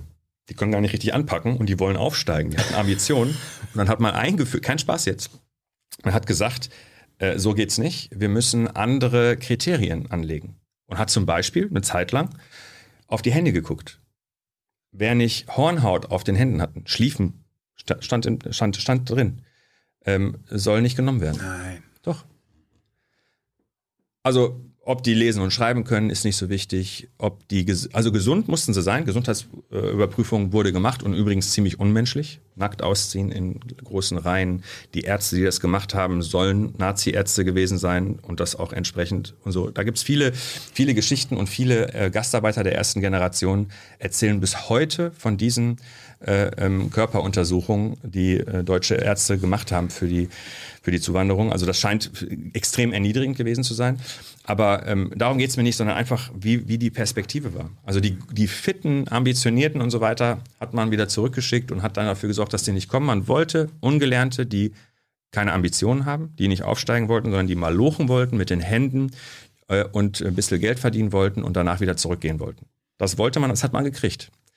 Und, ähm, und also alles, was man gemacht hat damals, ist wirklich aus heutiger Sicht, also ich kriege immer Fremdschämen-Effekte, sag ich dir Mhm. ganz ehrlich. Mhm. Und dann muss mein Wissenschaftsego sagen, kontrolliere dich jetzt. Ne? Ist kein Spaß. Wenn ich die alten Dokumente und, und so lese, dann kriege ich wirklich, denke ich mir nur so, um Gottes Willen. Und da ich sowas so viel gemacht habe, kann ich mich nicht auch da verarschen und sagen, heute wäre alles so schlimm gegenüber Migranten und, äh, ähm, und alles, auch Rassismus, alles so schlimm, weil das suggeriert ja, dass es früher besser war. Und die Wahrheit ist, früher war es mega schlimm, eben eine 5. Und heute ist es überhaupt nicht zufriedenstellend. Aber mir ist wichtig, das deutlich zu machen, dass es sich verbessert hat. Und zwar im Prinzip alles. Und aber ich hab, ich, ähm, äh, ähm, es fehlt noch eine Sache, weil du ja gesagt hast, warum hat es sich verbessert? Ne? Einmal Einsicht, einmal Arbeitsmarktpolitik und das letzte ist die Leute selbst. Dass wir zum Beispiel ähm, im Schulsystem Änderungen hatten, das entstand, als die ersten zum Beispiel türkischen Gastarbeiter, Kinder, Juristen wurden und eingeklagt haben. Zum Beispiel, wir wollen Religionsunterricht. Im, Im Grundgesetz steht, jedes Kind hat Anspruch auf konfessionellen Deswegen ist meine Frage nach dem Rechtsstaat. Also hat der Rechtsstaat quasi auch dadurch geholfen? Auf jeden Fall. Auf jeden Fall, aber, mit, also, aber der hat eine riesen Bremsspur. Es hat also sehr lange gedauert, bis, ähm, bis, ähm, bis, bis weil, weil dafür mussten die Ersten aufsteigen. Und die mussten Kinder kriegen und die äh, ähm, äh, da, äh, und, und für die haben die dann gekämpft, zum Beispiel auch für herkunftssprachlichen Unterricht, ähm, ähm, ne, dass, dass also die Herkunftssprache anerkennt, anerkannt wird und ein bisschen gefördert wird, zumindest ein bisschen, da, dass wir islamischen Religionsunterricht haben und so weiter. Das hat alles damit zu tun, äh, dass, dass erstmal eine Generation sich integrieren musste, also Teilhabe kämpfen musste und dann haben die, ähm, haben die praktisch für die Nachfolgegeneration Dinge durchgesetzt. Ich würde sagen, über Integration und Rassismus reden wir dann beim nächsten Mal weiter. Noch zurück zu dir, bevor wir dann zu euren Fragen kommen. Ähm, was wolltest du denn werden, als du in der Schule gewesen bist? Ich meine, war dir klar, dass du in Deutschland bleibst, dass, dass ihr, also dass ihr nicht zurückgeht und so weiter? Also haben deine Eltern dir gesagt, okay, du bist hier, wir leben hier, du wirst hier immer sein. Was wolltest du werden? Also meine Eltern, denen war klar, dass sie nicht wahrscheinlich oder unter Umständen nicht für immer bleiben äh, werden. Aber sie sind, ge sind geblieben? Ähm, sie sind es nur deshalb geblieben, weil in Syrien Krieg ausgebrochen ist, als sie wechsel zurück wollten. Ah ja. Ja. Also meine Eltern wären als Rentner zurück und dann ist halt Krieg ausgebrochen. Ja. Deswegen hat der Krieg für sie eine doppelte Bedeutung. Also die eigene Biografie hat der Krieg beeinflusst. Und es sind sehr viele, ähm, sehr viele Verwandte meiner Eltern, also meiner auch, aber meine Eltern kannten alle persönlich. Ich kannte nicht alle persönlich, die da gestorben sind. Es sind sehr viele gestorben. Und ähm, Was wollte der kleine Aladdin werden? der wollte, äh, also das, ich kann mich nicht mehr erinnern, aber das, was meine älteren Schwestern immer gesagt haben, äh, war, dass ich ähm, äh, Journalist, also Reporter bei der New York Times werden wollte. Keine Ahnung, aus welchem Film ich das hatte, aber das war ähm, das, was die was, was mir so immer erzählt äh, wurde. Das war, woran ich mich ganz gut erinnere, ist, dass ich äh, immer den Traum hatte, ähm, also ich wollte nicht reich werden, aber dass man mit Musik machen Geld verdienen kann, weil ich habe in einer Punkband gespielt und äh, also für mich war das schon äh, eine, eine Variante, weil das äh, war echt eine, eine coole Zeit, also eine Hast du Gitarre gespielt? ich habe Schlagzeug gespielt. Schlagzeug. Mhm. Und wir hatten im Übrigen eine Punkband, die war, ähm, die war au- aus, auf, auf, nach einem Kriterium echt äh, speziell. Du musst dir überlegen, ähm, das gibt's, glaube ich, in Europa nicht nochmal, dass der Sänger Nabil heißt und der Schlagzeuger Aladdin. Das ist in der Punk-Szene, ähm, also auch wenn, auch wenn amerikanische oder schwedische Bands oder so mal, mal, mal denen begegnet ist, äh, fanden das alle krass, so, ne? Äh, weil, äh, ja, und das ist halt eine besondere Sache. Ich bin in einer Migrantenfamilie aufgewachsen äh, und war aber in einer, in, äh, in einer Jugendszene, die überhaupt nicht migrantisch war. Die Punk-Szene war ich immer der Einzige und dann Nabil. Sonst kannte ich gar keine, wie man in den 90ern immer gesagt hat, Kanaken, die dort unterwegs waren. Übrigens finde ich ganz cool, dass Kanaken und Almans, das war die Sprache der 90er, die kommt jetzt wieder. Man hat tausend Begriffe versucht zu finden für diese Unterscheidung und man nimmt jetzt die, die gleichen Begriffe wie damals. Das finde ich ganz witzig. Äh, Kanaken und Almans, nur dass es heute irgendwie ein bisschen anderen, ein bisschen härteren Unterton hat, aber auch selbstbewusster gesagt wird, können wir gleich noch drüber reden. Aber ähm, also Punk äh, in der, in der Punk-Szene war es so und gleichzeitig hatte ich total viel zu tun mit anderen eben Kanaken. Die haben aber alle ähm, Hip-Hop gehört und, und so Graffiti gemacht. Und über Graffiti hatte ich so ein bisschen Zugang. Hip-Hop fand ich nie richtig cool. Also die Musik habe ich äh, nicht so verstanden, ähm, wie das bei denen der Fall war. äh, aber hatte halt mit denen darüber viel zu tun. Das heißt, die einen, weil man viele Erfahrungen in dem Zusammenhang äh, geteilt hat und bei dem anderen habe ich auch Erfahrungen geteilt, weil die Punk-Szene, so wie ich sie erlebt habe, es gibt manche Orte, äh, wo es anders ist, aber so wie ich sie erlebt habe, war, ist sie auch in der Regel, dass äh, Punks ähm, tendenziell privilegiertere, privilegierter aufgewachsen sind. Hört sich irgendwie komisch an, wenn man versucht auszusehen, als wäre man es nicht. Aber de facto ist man so. Und ich bin ja privilegiert aufgewachsen. Das heißt, ich hatte mit den Punks gemeinsam, dass wir eine andere Welt wollten und unser Verhalten schon angepasst haben einer anderen Welt, aber selber es sehr gut hatten. Sehr gut. Und mit den anderen hatte ich äh, diese zum Beispiel Rassismuserfahrung, die wir übrigens nie Rassismus genannt haben damals. Das ist ja etwas, was man, eine Gesellschaft muss das überhaupt zulassen. Also eine Gesellschaft, die, die, dich, die dich streng sanktioniert, wenn du das, was dir widerfährst, mit zu harten Worten belegst, dann machst du es nicht. Wie hast du es denn genannt? Ähm, wir haben es gar nicht benannt. Also früher war es, also äh, ich will jetzt niemandem Unrecht tun, deswegen sage ich nicht, was in meiner Erinnerung Lehrkräfte gesagt haben. Äh, die können ja in den Einzelfällen noch leben und dann kann man das zurückführen und so. Aber ich kann dir sagen, dass ganz normale Leute, also Leute, also ich, ich wurde standardmäßig, äh, und das war ist die harmloseste Bezeichnung, Teppichknüpfer genannt. Äh, ein bisschen unangenehmere Bezeichnung ist Ölauge.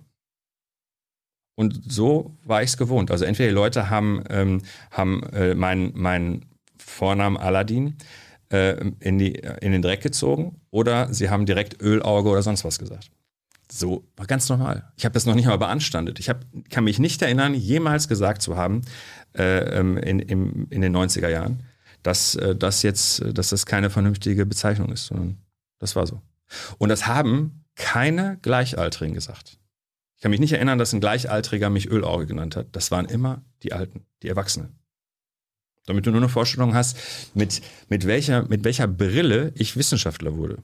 Mit dieser Erfahrung. Und jetzt kommen wir zu, vielleicht zu einem, zu einem wichtigen Thema. Ohne diese Erfahrung kannst du eine Frage nicht stellen. Das heißt, ich bin kein besserer Wissenschaftler, was die Methodik angeht. Kein mhm. besserer als andere. Kein bisschen. Aber ich kann fragen, ich, ich sehe Probleme, die andere gar nicht sehen können. Können die nicht. Verstehst du, ich meine? Also die können, die können das ja gar nicht vergleichen. So wie du mich gerade anguckst, hat er das echt erlebt. Das Den kann fehlt nicht die Erfahrung. Sein. Genau. Den fehlt die Erfahrung und diese Erfahrung und das und, und, und, und so viele glauben, Wissenschaft ist völlig erfahrungsfrei. So ein, so ein Wissenschaftler schwebt über, über der Realität. Das stimmt, wenn überhaupt, ab dem Prozess, wo die Fragestellung, die wissenschaftliche Fragestellung steht. Dann macht es nicht mehr einen so großen Unterschied, wer es macht. Du musst jetzt mal auf die Frage kommen. So. Welche Frage? Aber wenn du zum Beispiel die Frage stellst, äh, stell mal vor, ähm, ähm, wie gerecht ist der Arbeitsmarkt? Dann heißt das, du hast überhaupt ein Problem mit dem Arbeitsmarkt, mit der Gerechtigkeit am Arbeitsmarkt. Wenn jemand meint, der Arbeitsmarkt ist genauso ungleich, wie er ist, gerecht, Das kommst du auf eine, genau, kommst du auf eine andere Frage. Ne? Genau. Und da, das ist jetzt ein banales Beispiel, Mhm. aber wenn du natürlich in einer Gesellschaft aufwächst, die meint, äh, die meint, dass Rassismus praktisch äh, überwunden ist und du selber erlebst aber wirklich was völlig anderes, dann kannst du bestimmte Fragestellungen entwickeln. Genauso wie äh, angeblich ist der Migrationshintergrund das Problem, dass man im Schulsystem klarkommt. Und ich dachte mir nur so, also längere Zeit fühlte ich mich unterfordert als überfordert. Ähm, und ich war zwar ein schlechter Schüler, aber nicht, weil, äh, weil ich äh, dachte, ich verstehe hier nichts, das ist alles so komplex, sondern weil ich so genervt war von der Schule. Du, kon du konntest trotzdem Abi machen, ich habe Abi gemacht, na klar. weil deine Eltern darauf bestanden haben, dass du aufs Gymnasium kommst. Das war der erste Schritt. Obwohl du, du meinst, du warst ein schlechter Schüler gerade. In der Grundschule. Ich hätte eigentlich nach, äh, nach den Standards der damaligen Zeit äh, nicht aufs Gymnasium gedurft, aber mein Vater hat gesagt, der Junge kommt aufs Gymnasium. Der hat sich verhalten, wie äh, Leute in der oberen Mittelklasse, in der Oberklasse sich so verhalten. Das Kind kommt nur in die oberste Schule, sonst alles andere macht keinen Deswegen Sinn. mal ein guter Schüler geworden. Also hast du ein gut, gutes Abi gemacht. Ich wurde oder? immer besser, je älter ich wurde und je komplexer die Sachen wurden und je interessanter es war und je mehr man Dinge abwählen konnte. Also das allerbeste, die allerbeste Note war mein letzter Studienabschluss und die Doktorarbeit. Und du kannst sehen von der Grundschule an, ich war in der Grundschule wirklich jemand, der eigentlich auf die Hauptschule gehen müsste von seinen Notendurchschnitten. Hat natürlich aber auch damit zu tun, dass ich eben in der Grundschule erst Deutsch lernen musste. Ich war auf einer Grundschule, wo keine Lehrkraft Ahnung hatte mit Deutsch als Zweitsprache. Ne? Und so, also das hatte auch ein bisschen damit zu tun. Aber ich war in der Grundschule ganz schlecht und es wurde immer besser, je älter ich wurde. Aber ich dachte irgendwie, weil du von erzählt hast, du warst schon im Kindergarten, dass du in den vier Jahren vor der Grundschule quasi Deutsch perfektioniert hattest schon. Na, ich, Falsch ich, verstanden. Nein, nein, ich habe hab Deutsch auf fast muttersprachlichem Niveau gesprochen, Mhm. aber trotzdem mit gewissen Nachteilen. Weil eben, äh, weil, weil zu Hause haben wir nur Arabisch gesprochen. Nur. Bist du mit deinen Eltern zusammen zum Beispiel aufs Amt gegangen, weil, um denen da quasi da zu helfen? Nein, wir haben Arabisch gesprochen, aber mein Vater, also ich kann mich nicht erinnern, Ja, dass aber mein, auf dem Amt muss man irgendwie Deutsch sprechen. mein Vater kann das. Also ich kann mich nicht erinnern, dass mein Vater es nicht kann. Der hat es gelernt, äh, ähm, also in der Zeit, also mein Vater kann echt gut Deutsch sprechen. Der hat einen, der hat so. einen starken Akzent, aber der hat einen krassen Wortschatz. Mein Vater ist ein sehr belesener, kluger Typ, der ähm, alles selbst gemacht hat. Ich musste nie für jemanden übersetzen. Auch nicht für meine Mutter. Warst du, wann bist du Deutscher geworden?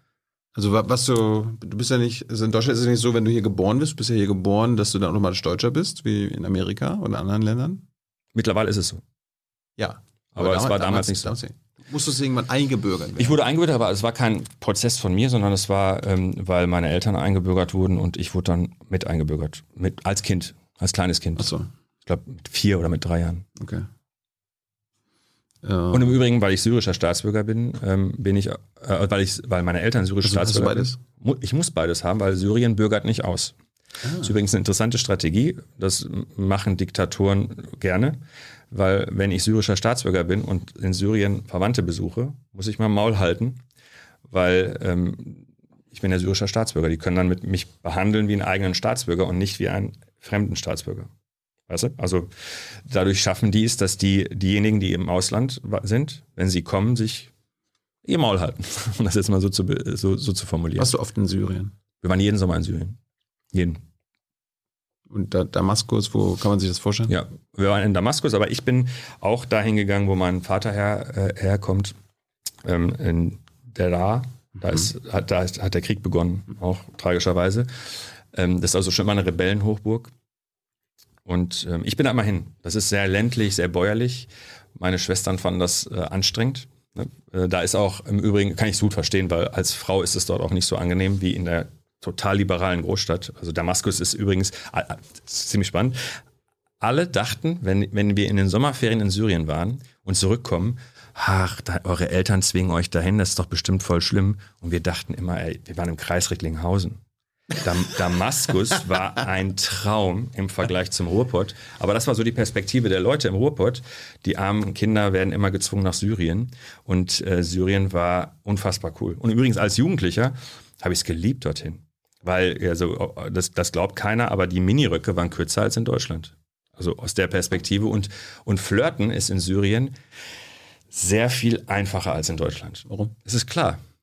Es ist eindeutig, wenn eine Frau dich sehr klar anlächelt, heißt das, du musst mich ansprechen. Das heißt, du stehst ein bisschen unter Druck, aber was klar ist, es wird nicht peinlich. Das heißt, äh, die, das ist die Einladung.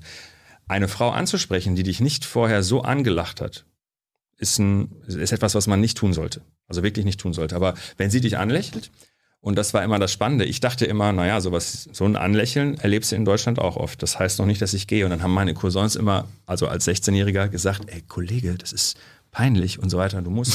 Und dann gehst du hin und dann ist es nicht so wie hier, versetzt sich in Jugendlichen, hätte ich jetzt gehen können oder nicht, darf ich oder nicht, sondern das ist eine Einladung. Es ist so, als hättest du ein Date. Die lacht und zwar auf eine bestimmte Art und Weise. Das kann ich dir jetzt nicht so beschreiben, aber das, das, das lernt man.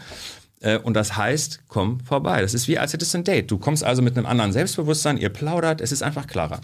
Es ist klarer. Aber das zeigt schon, Frauen entscheiden, was zu, was zu tun ist und der Mann tut es. So fängt das Ganze an. Aber die Frau kam nie zu dir. Das ist ja. Nie passiert. Okay, okay. Ja. Haben die Kids oder deine jugendlichen Freunde in Damaskus gehört, dass du eigentlich in Deutschland lebst, also an deinem arabischen Dialekt oder so? Am Dialekt nicht, aber am Wortschatz. Ah ja. Also zum Beispiel, also je älter ich wurde, als Kind hat das niemand gecheckt. Als Kind gar nicht. Ah ja. Aber ähm, zum Beispiel als 16-Jähriger und du willst sagen im, im Parlament und sagst das Haus, wo die Politiker sitzen. Weil du nicht weißt, wie das arabische Wort für Parlament ist, dann haben die gemerkt, irgendwas stimmt mit dem nicht. Der, der redet relativ komplex, aber nutzt Worte wie ein Kind. Also das, also als Jugendlicher habe ich das erste Mal das erlebt, dass die Leute nach einer halben Stunde mich fragen, wo kommst du eigentlich her? So in Syrien.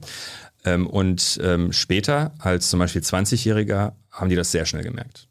Weil alles an mir hat darauf hingedeutet, dass das ein gebildeter Typ ist und die Art und Weise, wie ich ähm, im Arabischen mich bewegt habe, war mehr so, ja, so abgerockt. Gut, du hast Abi gemacht.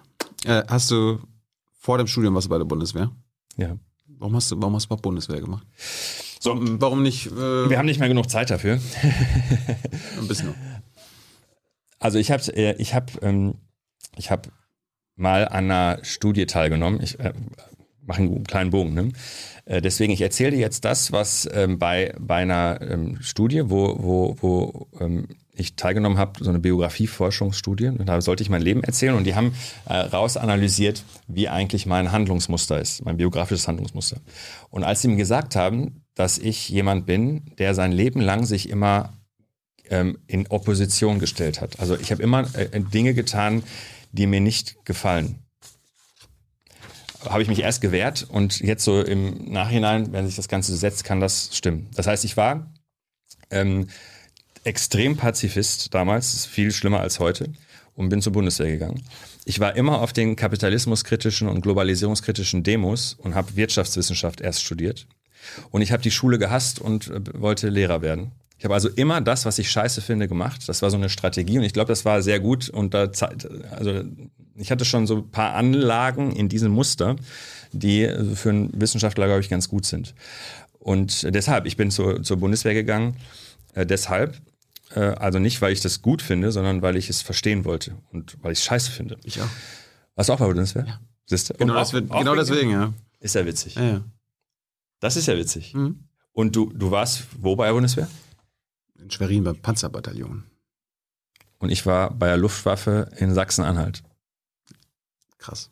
In den 90ern, ne? In den 90ern. Das Kreiswehrersatzamt Recklinghausen schickt mich nach Sachsen-Anhalt. Das war eine Strategie damals, dass man so ein bisschen mehr Austausch erzeugt, wo der Staat konnte. Und das war so, ich war in ähm, Sachsen-Anhalt bei, einer, bei der Luftwaffe. Überall stand noch NVA drauf. Draußen stand eine MIG auch. Und der Staffelchef und der unterste, ich, kam aus dem Westen. Und der Rest waren, ähm, waren äh, NVA-Unteroffiziere. Und da ist, also da, ähm, da ist das zweite, oder ganz kurz die Punks. Also ich war, war ja in so einer Szene, wo alle Zivildienst gemacht haben. Ich habe eine Lüge mir ausgedacht.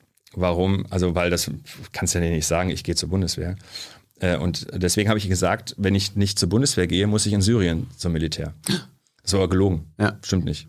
Weil äh, ich bin, ich bin der einzige Sohn meiner Eltern und der erste Sohn muss nicht zum Militär. Das weiß aber nur jemand, der sich wirklich auskennt. Deswegen keiner hat das, ne? und alle dachten, alle er, geht, geglaubt. er geht zur Bundeswehr, weil dort dauert es nur ein Jahr, in Syrien drei Jahre. Mhm. Und dann war ich bei der Bundeswehr, bin nach Sachsen-Anhalt geschickt worden, habe mich erst total aufgeregt, warum die mich da hinschicken.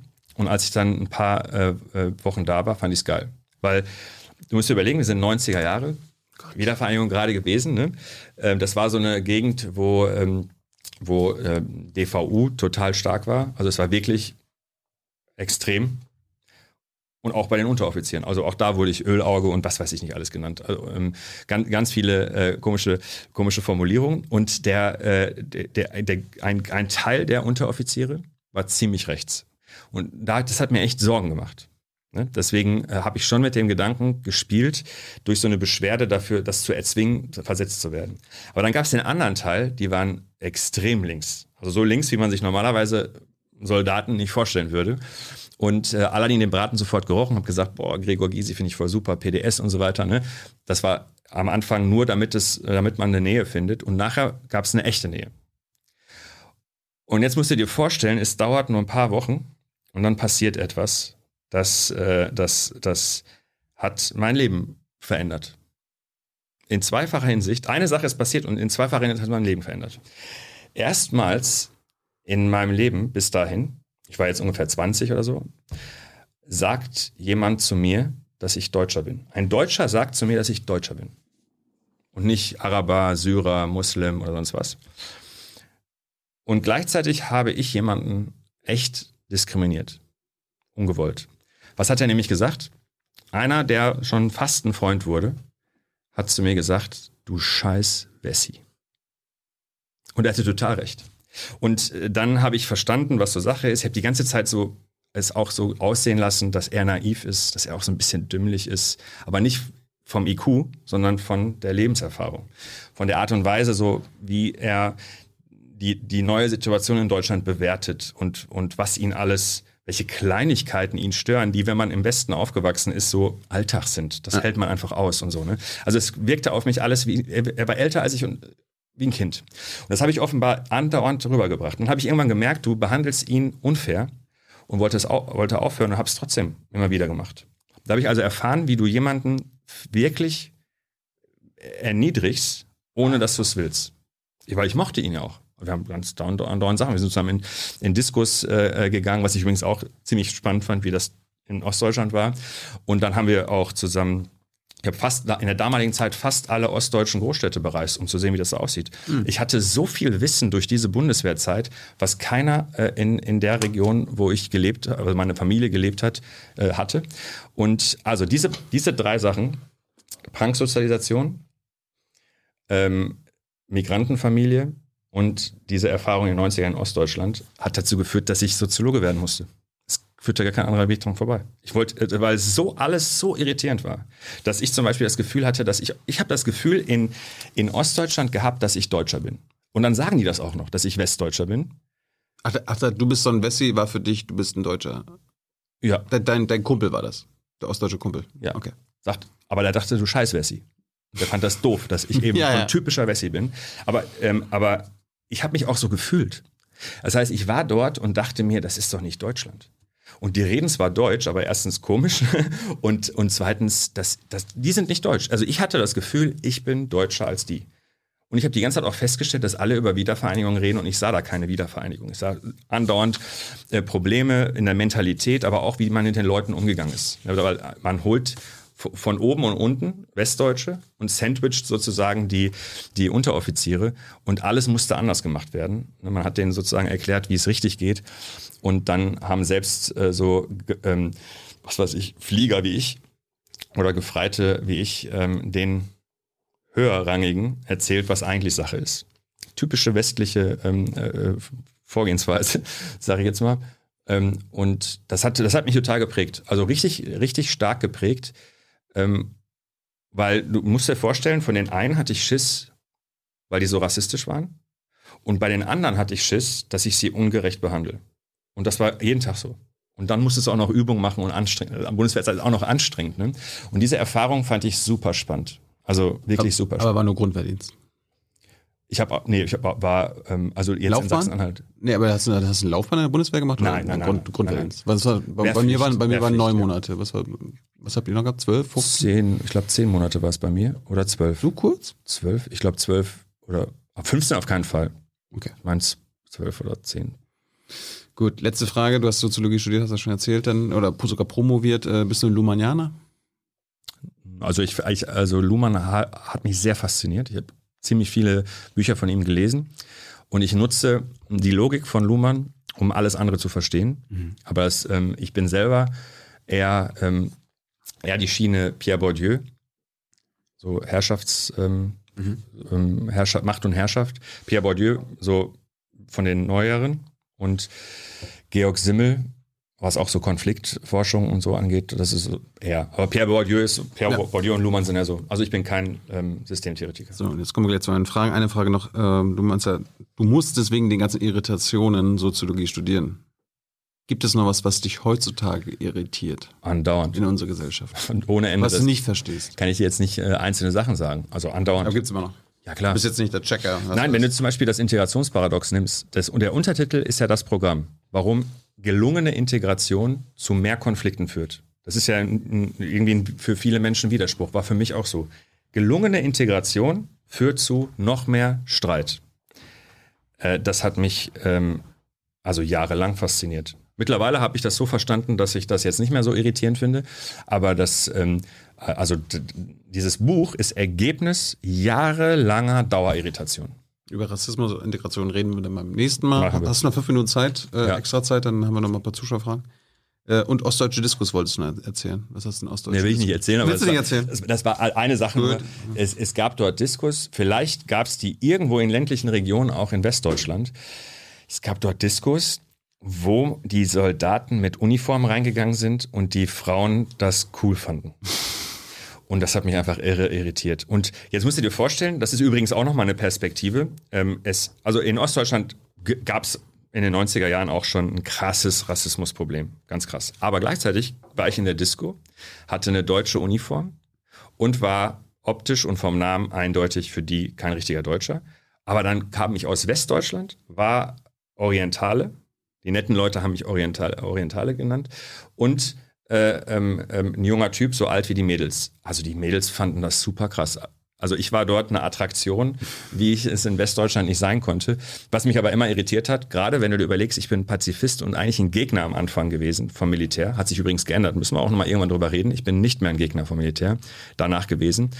Ich bin kein Freund vom Krieg, aber dieses pauschale, Pazifismus äh, ist das Beste und Militär braucht, äh, finde ich scheiße und brauchen wir nicht, hat sich schon, hat sich schon gedreht. Du bist nicht mehr naiv.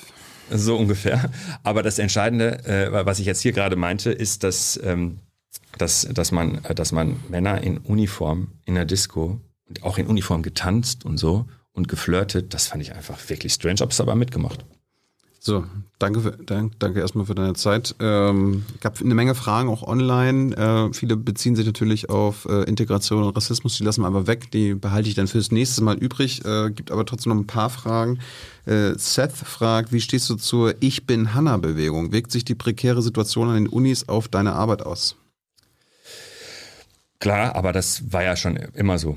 Ähm, also als ich Student war, wurde, wurde, wurde das System, das wir jetzt haben, schon eingeführt. Das heißt, seitdem ich als Wissenschaftler tätig bin, ist Mit den die, Zeitarbeitsverträgen. ja, die befristeten Verträge ähm, ähm, und das Verhältnis von befristeten und unbefristeten, das war am Anfang meines Studiums noch anders. In meinem Studium wurde das geändert und seitdem ich ab den ab Studienabschluss habe, bis heute ist die Lage eigentlich relativ stabil. Deswegen, ich kenne es als Berufstätiger an der Uni nicht anders, als es jetzt ist. Aber dass das eine echt schwierige Situation ist für Nachwuchsleute, ist, ähm, steht außer Zweifel. Hast du in Osnabrück einen unbefristeten Vertrag? Ja. David K. fragt, was sind die häufigsten Missverständnisse, die dir begegnen, wenn du versuchst, mit anderen Menschen über Bildung zu reden? Dass alle glauben, nur weil sie in der Schule waren, als Schüler äh, Experten zu sein. Finn Torbensell fragt, worauf muss ich als Tutor an einer Hochschule achten, damit meine Veranstaltung integrativer wird? Insbesondere da dieser, da diese naturwissenschaftliche Natur ist und sich deswegen weder im, Inhalt noch leider in der Organisation damit befasst hat. Das ist, das ist echt eine gute Frage. Ähm, die, äh, also eine, wir haben jetzt nicht, können ja schon lange darüber reden, das, das was, ähm, ich könnte jetzt zum Beispiel sagen, lies das Buch, ne, das würde echt helfen, aber äh, der, der erste naive, erste Zugang zu, zu so einer Frage ist, ähm, sich zu orientieren, nicht ausschließlich, aber ganz besonders auch an unsicheren Lernern. Nicht jeder kann sich in, in Menschen ähm, in prekären Lebenslagen hineinversetzen, aber man kann sich in unsichere Lerner hineinversetzen. Also Leute, die zum Beispiel, wenn man, das ist ja Klassiker bei Naturwissenschaften, habe ich ja selber auch erlebt, ähm, als ich Wirtschaft studiert habe, dass äh, ähm, irgendein Mathe-Prof kommt und sagt, äh, gucken Sie mal nach rechts, gucken Sie mal nach links, gucken Sie mal nach vorne, gucken Sie mal nach hinten. Drei von diesen vier Personen sind in einem Jahr nicht mehr hier. Ne? Das haut man so rein und damit schadet man niemandem, der weiß, ich fall immer weich. Damit schadet man aber denjenigen, die gerade einen mutigen Schritt gehen und dann sagt so ein Typ, weißt du, ich freue mich sogar, wenn drei von vier hier scheitern. Und ähm, ich, der Tutor macht das ganz sicher nicht so, aber das, äh, das sind Dinge, die man nicht tun darf. Also man muss sich orientieren an unsicheren Leuten. Man muss sozusagen überlegen, wie man äh, so barrierefrei und inklusiv wie möglich das macht. Und das ist erstmal der erste Zugang. Wenn man, wenn man diese, wenn man, wenn man diese Frage permanent im Kopf hat, wie kann ich barrierefreier und inklusiver allen gegenüber mich auf, mich, mich verhalten? Wenn man das sich jedes Semester fragt, wird man automatisch besser. Und wenn man dann noch die richtigen Bücher liest und die richtigen Fortbildungen macht, sowieso. Jetzt mal aus dem Chat wahrscheinlich Anschlussfragen an unsere Bildungs, äh, die zwei Stunden Bildung. Phil fragt, Phil Nachtigall, wollen oder können unsere BildungspolitikerInnen keine grundlegenden Veränderungen in der Bildung machen? Also ich weiß, dass das Leute wollen. Ich kenne ja ziemlich viele Bildungspolitiker auf Bundes- und Landesebene. Das wollen schon einige. Ähm, es ist sehr schwer aufgrund von Machtinteressen. Darüber haben wir jetzt viel gesprochen, Privilegien, verschiedene Interessengruppen und aufgrund von echt so einer völlig verschachtelten rechtlichen Lage. Also so eine Reform zu machen, da muss man halt Jahrhunderte gewachsenes äh, Rechtssystem auseinanderfrickeln ähm, und eben die Schulverwaltung. Die Schulverwaltung lebt davon, dass das System, wie es ist, am Funktionieren zu halten. Sobald, äh, und übrigens Verwaltung ist so, jede Verwaltung ist so. Das, die Schulverwaltung gleich ganz besonders. Äh, und Verwaltung versucht im Prinzip, das, was da ist, aufrechtzuerhalten. Und fast schon vom Berufswegen blockieren sie Störungen ab. Und Veränderungen sind auch Störungen. Mhm. Das heißt, die Schulverwaltung ist ähm, mit den Eltern das größte Problem, nicht die Schulpolitiker. Das muss man unterscheiden. Vielleicht meint das der, der jetzt gerade gefragt hat, äh, eigentlich. Aber die Bildungspolitiker von FDP, Grüne, SPD, CDU ähm, und habe ich jetzt irgendwie Linke, ähm, ähm, wenn, wenn, wenn du die nimmst, alle unterschiedlich, aber alle hätten schon Ideen, wie man das Schulsystem anders gestalten kann. Und ähm, es scheitert entweder an Verwaltung oder an, ähm, an den Eltern oder an den Lehrerverbänden oder an allem drei. Hans ist, äh, macht gerade noch eine Pause, darum äh, stelle ich jetzt die Fragen. Äh, Nightmare Reality fragt, wie ist die derzeitige Umsetzung von Inklusion zu bewerten und was hat Inklusion mit Rassismus zu tun? Es kommt darauf an, was mit Inklusion gemeint ist. Soziologen verstehen unter Inklusion alles. In der Schulpolitik meint Inklusion die Teilhabe von ja. behinderten Schülern. Mhm. Ähm, deswegen, wenn ich jetzt über behinderte Schüler sprechen soll, dann würde ich sagen, ähm, gibt es total viel zu machen. Ganz viel. Sonderschulen abschaffen? Also eine Gesellschaft, in der, in der, in der äh, in, ähm, so eine Sonderschulen oder Förderschulen heißen sie jetzt nicht mehr notwendig sind, ist eine wünschenswerte. Mhm. Aber da sind wir nicht. Da sind wir nicht, weil ähm, wir. wir ähm, wie weit sind wir denn?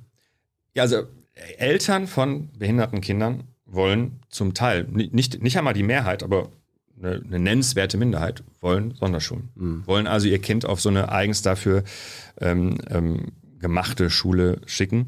Das wollen aber nicht alle und äh, bei Lehrkräften wollen es manche andere nicht. Das heißt, wir haben da ein Konfliktfeld in der Gesellschaft ähm, und müssen deshalb ähm, da weiter am Ball bleiben. Das Wichtige ist, äh, das, was wir jetzt schon haben. Wir haben jetzt die Möglichkeit, überall, dass ähm, ähm Eltern mit einem behinderten Kind ihr Kind auf eine allgemeinbildende normale Schule schicken können.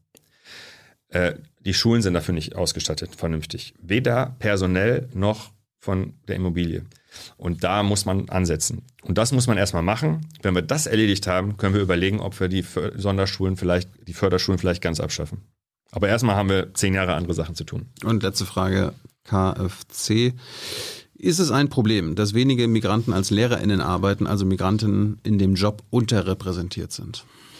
Das ist ein Problem, aber das liegt, also, also das liegt, ähm, darum geht es in dem Buch übrigens ein bisschen auch, ähm, das liegt nicht daran, dass ähm, ich meinen würde, dass Migrant, Lehrer mit Migrationshintergrund für die Schüler besser werden. Hm. Schüler brauchen einen guten Lehrer oder eine gute Lehrerin. Und das ist egal, was für eine Hautfarbe oder welche Herkunft die haben. Diese Lehrer mit Migrationshintergrund sind fürs Lehrerzimmer wichtig. Weil ähm, wichtig ist, und das ist der Grund, warum auch das in der Polizei wichtig ist. Natürlich können äh, ähm, Polizisten, die Blödsinn machen, auch nicht weiß, nicht deutsch und so weiter sein. Aber es muss aufhören, dass wir den Kontrast haben, das Lehrerzimmer, da sind die Deutschen, die reden unbeobachtet. Und im Klassenzimmer sind auf einmal 50 Prozent mit Migrationshintergrund, sondern im Lehrerzimmer muss klar sein, dass es die Grenze zwischen Migranten und Deutschen nicht gibt, sondern die Grenze zwischen Lehrern und Schülern. Mhm. Und dann, weißt du, wie ich meine? Ist, glaube ich, klar geworden. Ne? Ja. Und also ähm, ich bin total dafür, eine krasse Offensive in allen gesellschaftlich wichtigen Bereichen, dass mehr mit Migrationshintergrund, dass der Anteil äh, sich erhöht, aber nicht, weil das die besseren Arbeitnehmer sind, sondern weil sie die Struktur der Arbeiterschaft, der Angestellten, der Beamten, der Lehrkräfte, die Art und Weise, wie man da miteinander arbeitet und wo man Grenzen der Zugehörigkeit zieht, die müssen sie ändern. Aline, danke für deine Zeit. Wir haben knapp drei Stunden. Ich hoffe, das war jetzt nicht das längste Interview, was du bisher gemacht hast. Ich glaube doch. Ja? Falls ihr noch viele mehr Stunden mit Aladdin und Bildung verbringen wollt, äh, lest euch das Buch Mythos Bildung durch. Und äh, Hausaufgabe an alle. Bis nächste Mal das Integran Integrationsparadox lernen, äh, lesen, lernen, lesen und dein neues Buch, Wozu Rassismus? Über das Neue sprechen wir dann halt irgendwann einmal. Bald? Ja. Du bist ja wahrscheinlich öfter mal in Berlin. Kommt vor, klar. Alain, vielen Dank für deine Zeit. Vielen Dank für eure Unterstützung. Ihr wisst ja, wie, wir das, äh, wie ihr das macht. Ohne euch gibt's uns nicht. Und wer uns im August unterstützt hat, mit mindestens 20 Euro, läuft jetzt durchs Bild. Danke, danke Alain. Ciao. Meine Freude.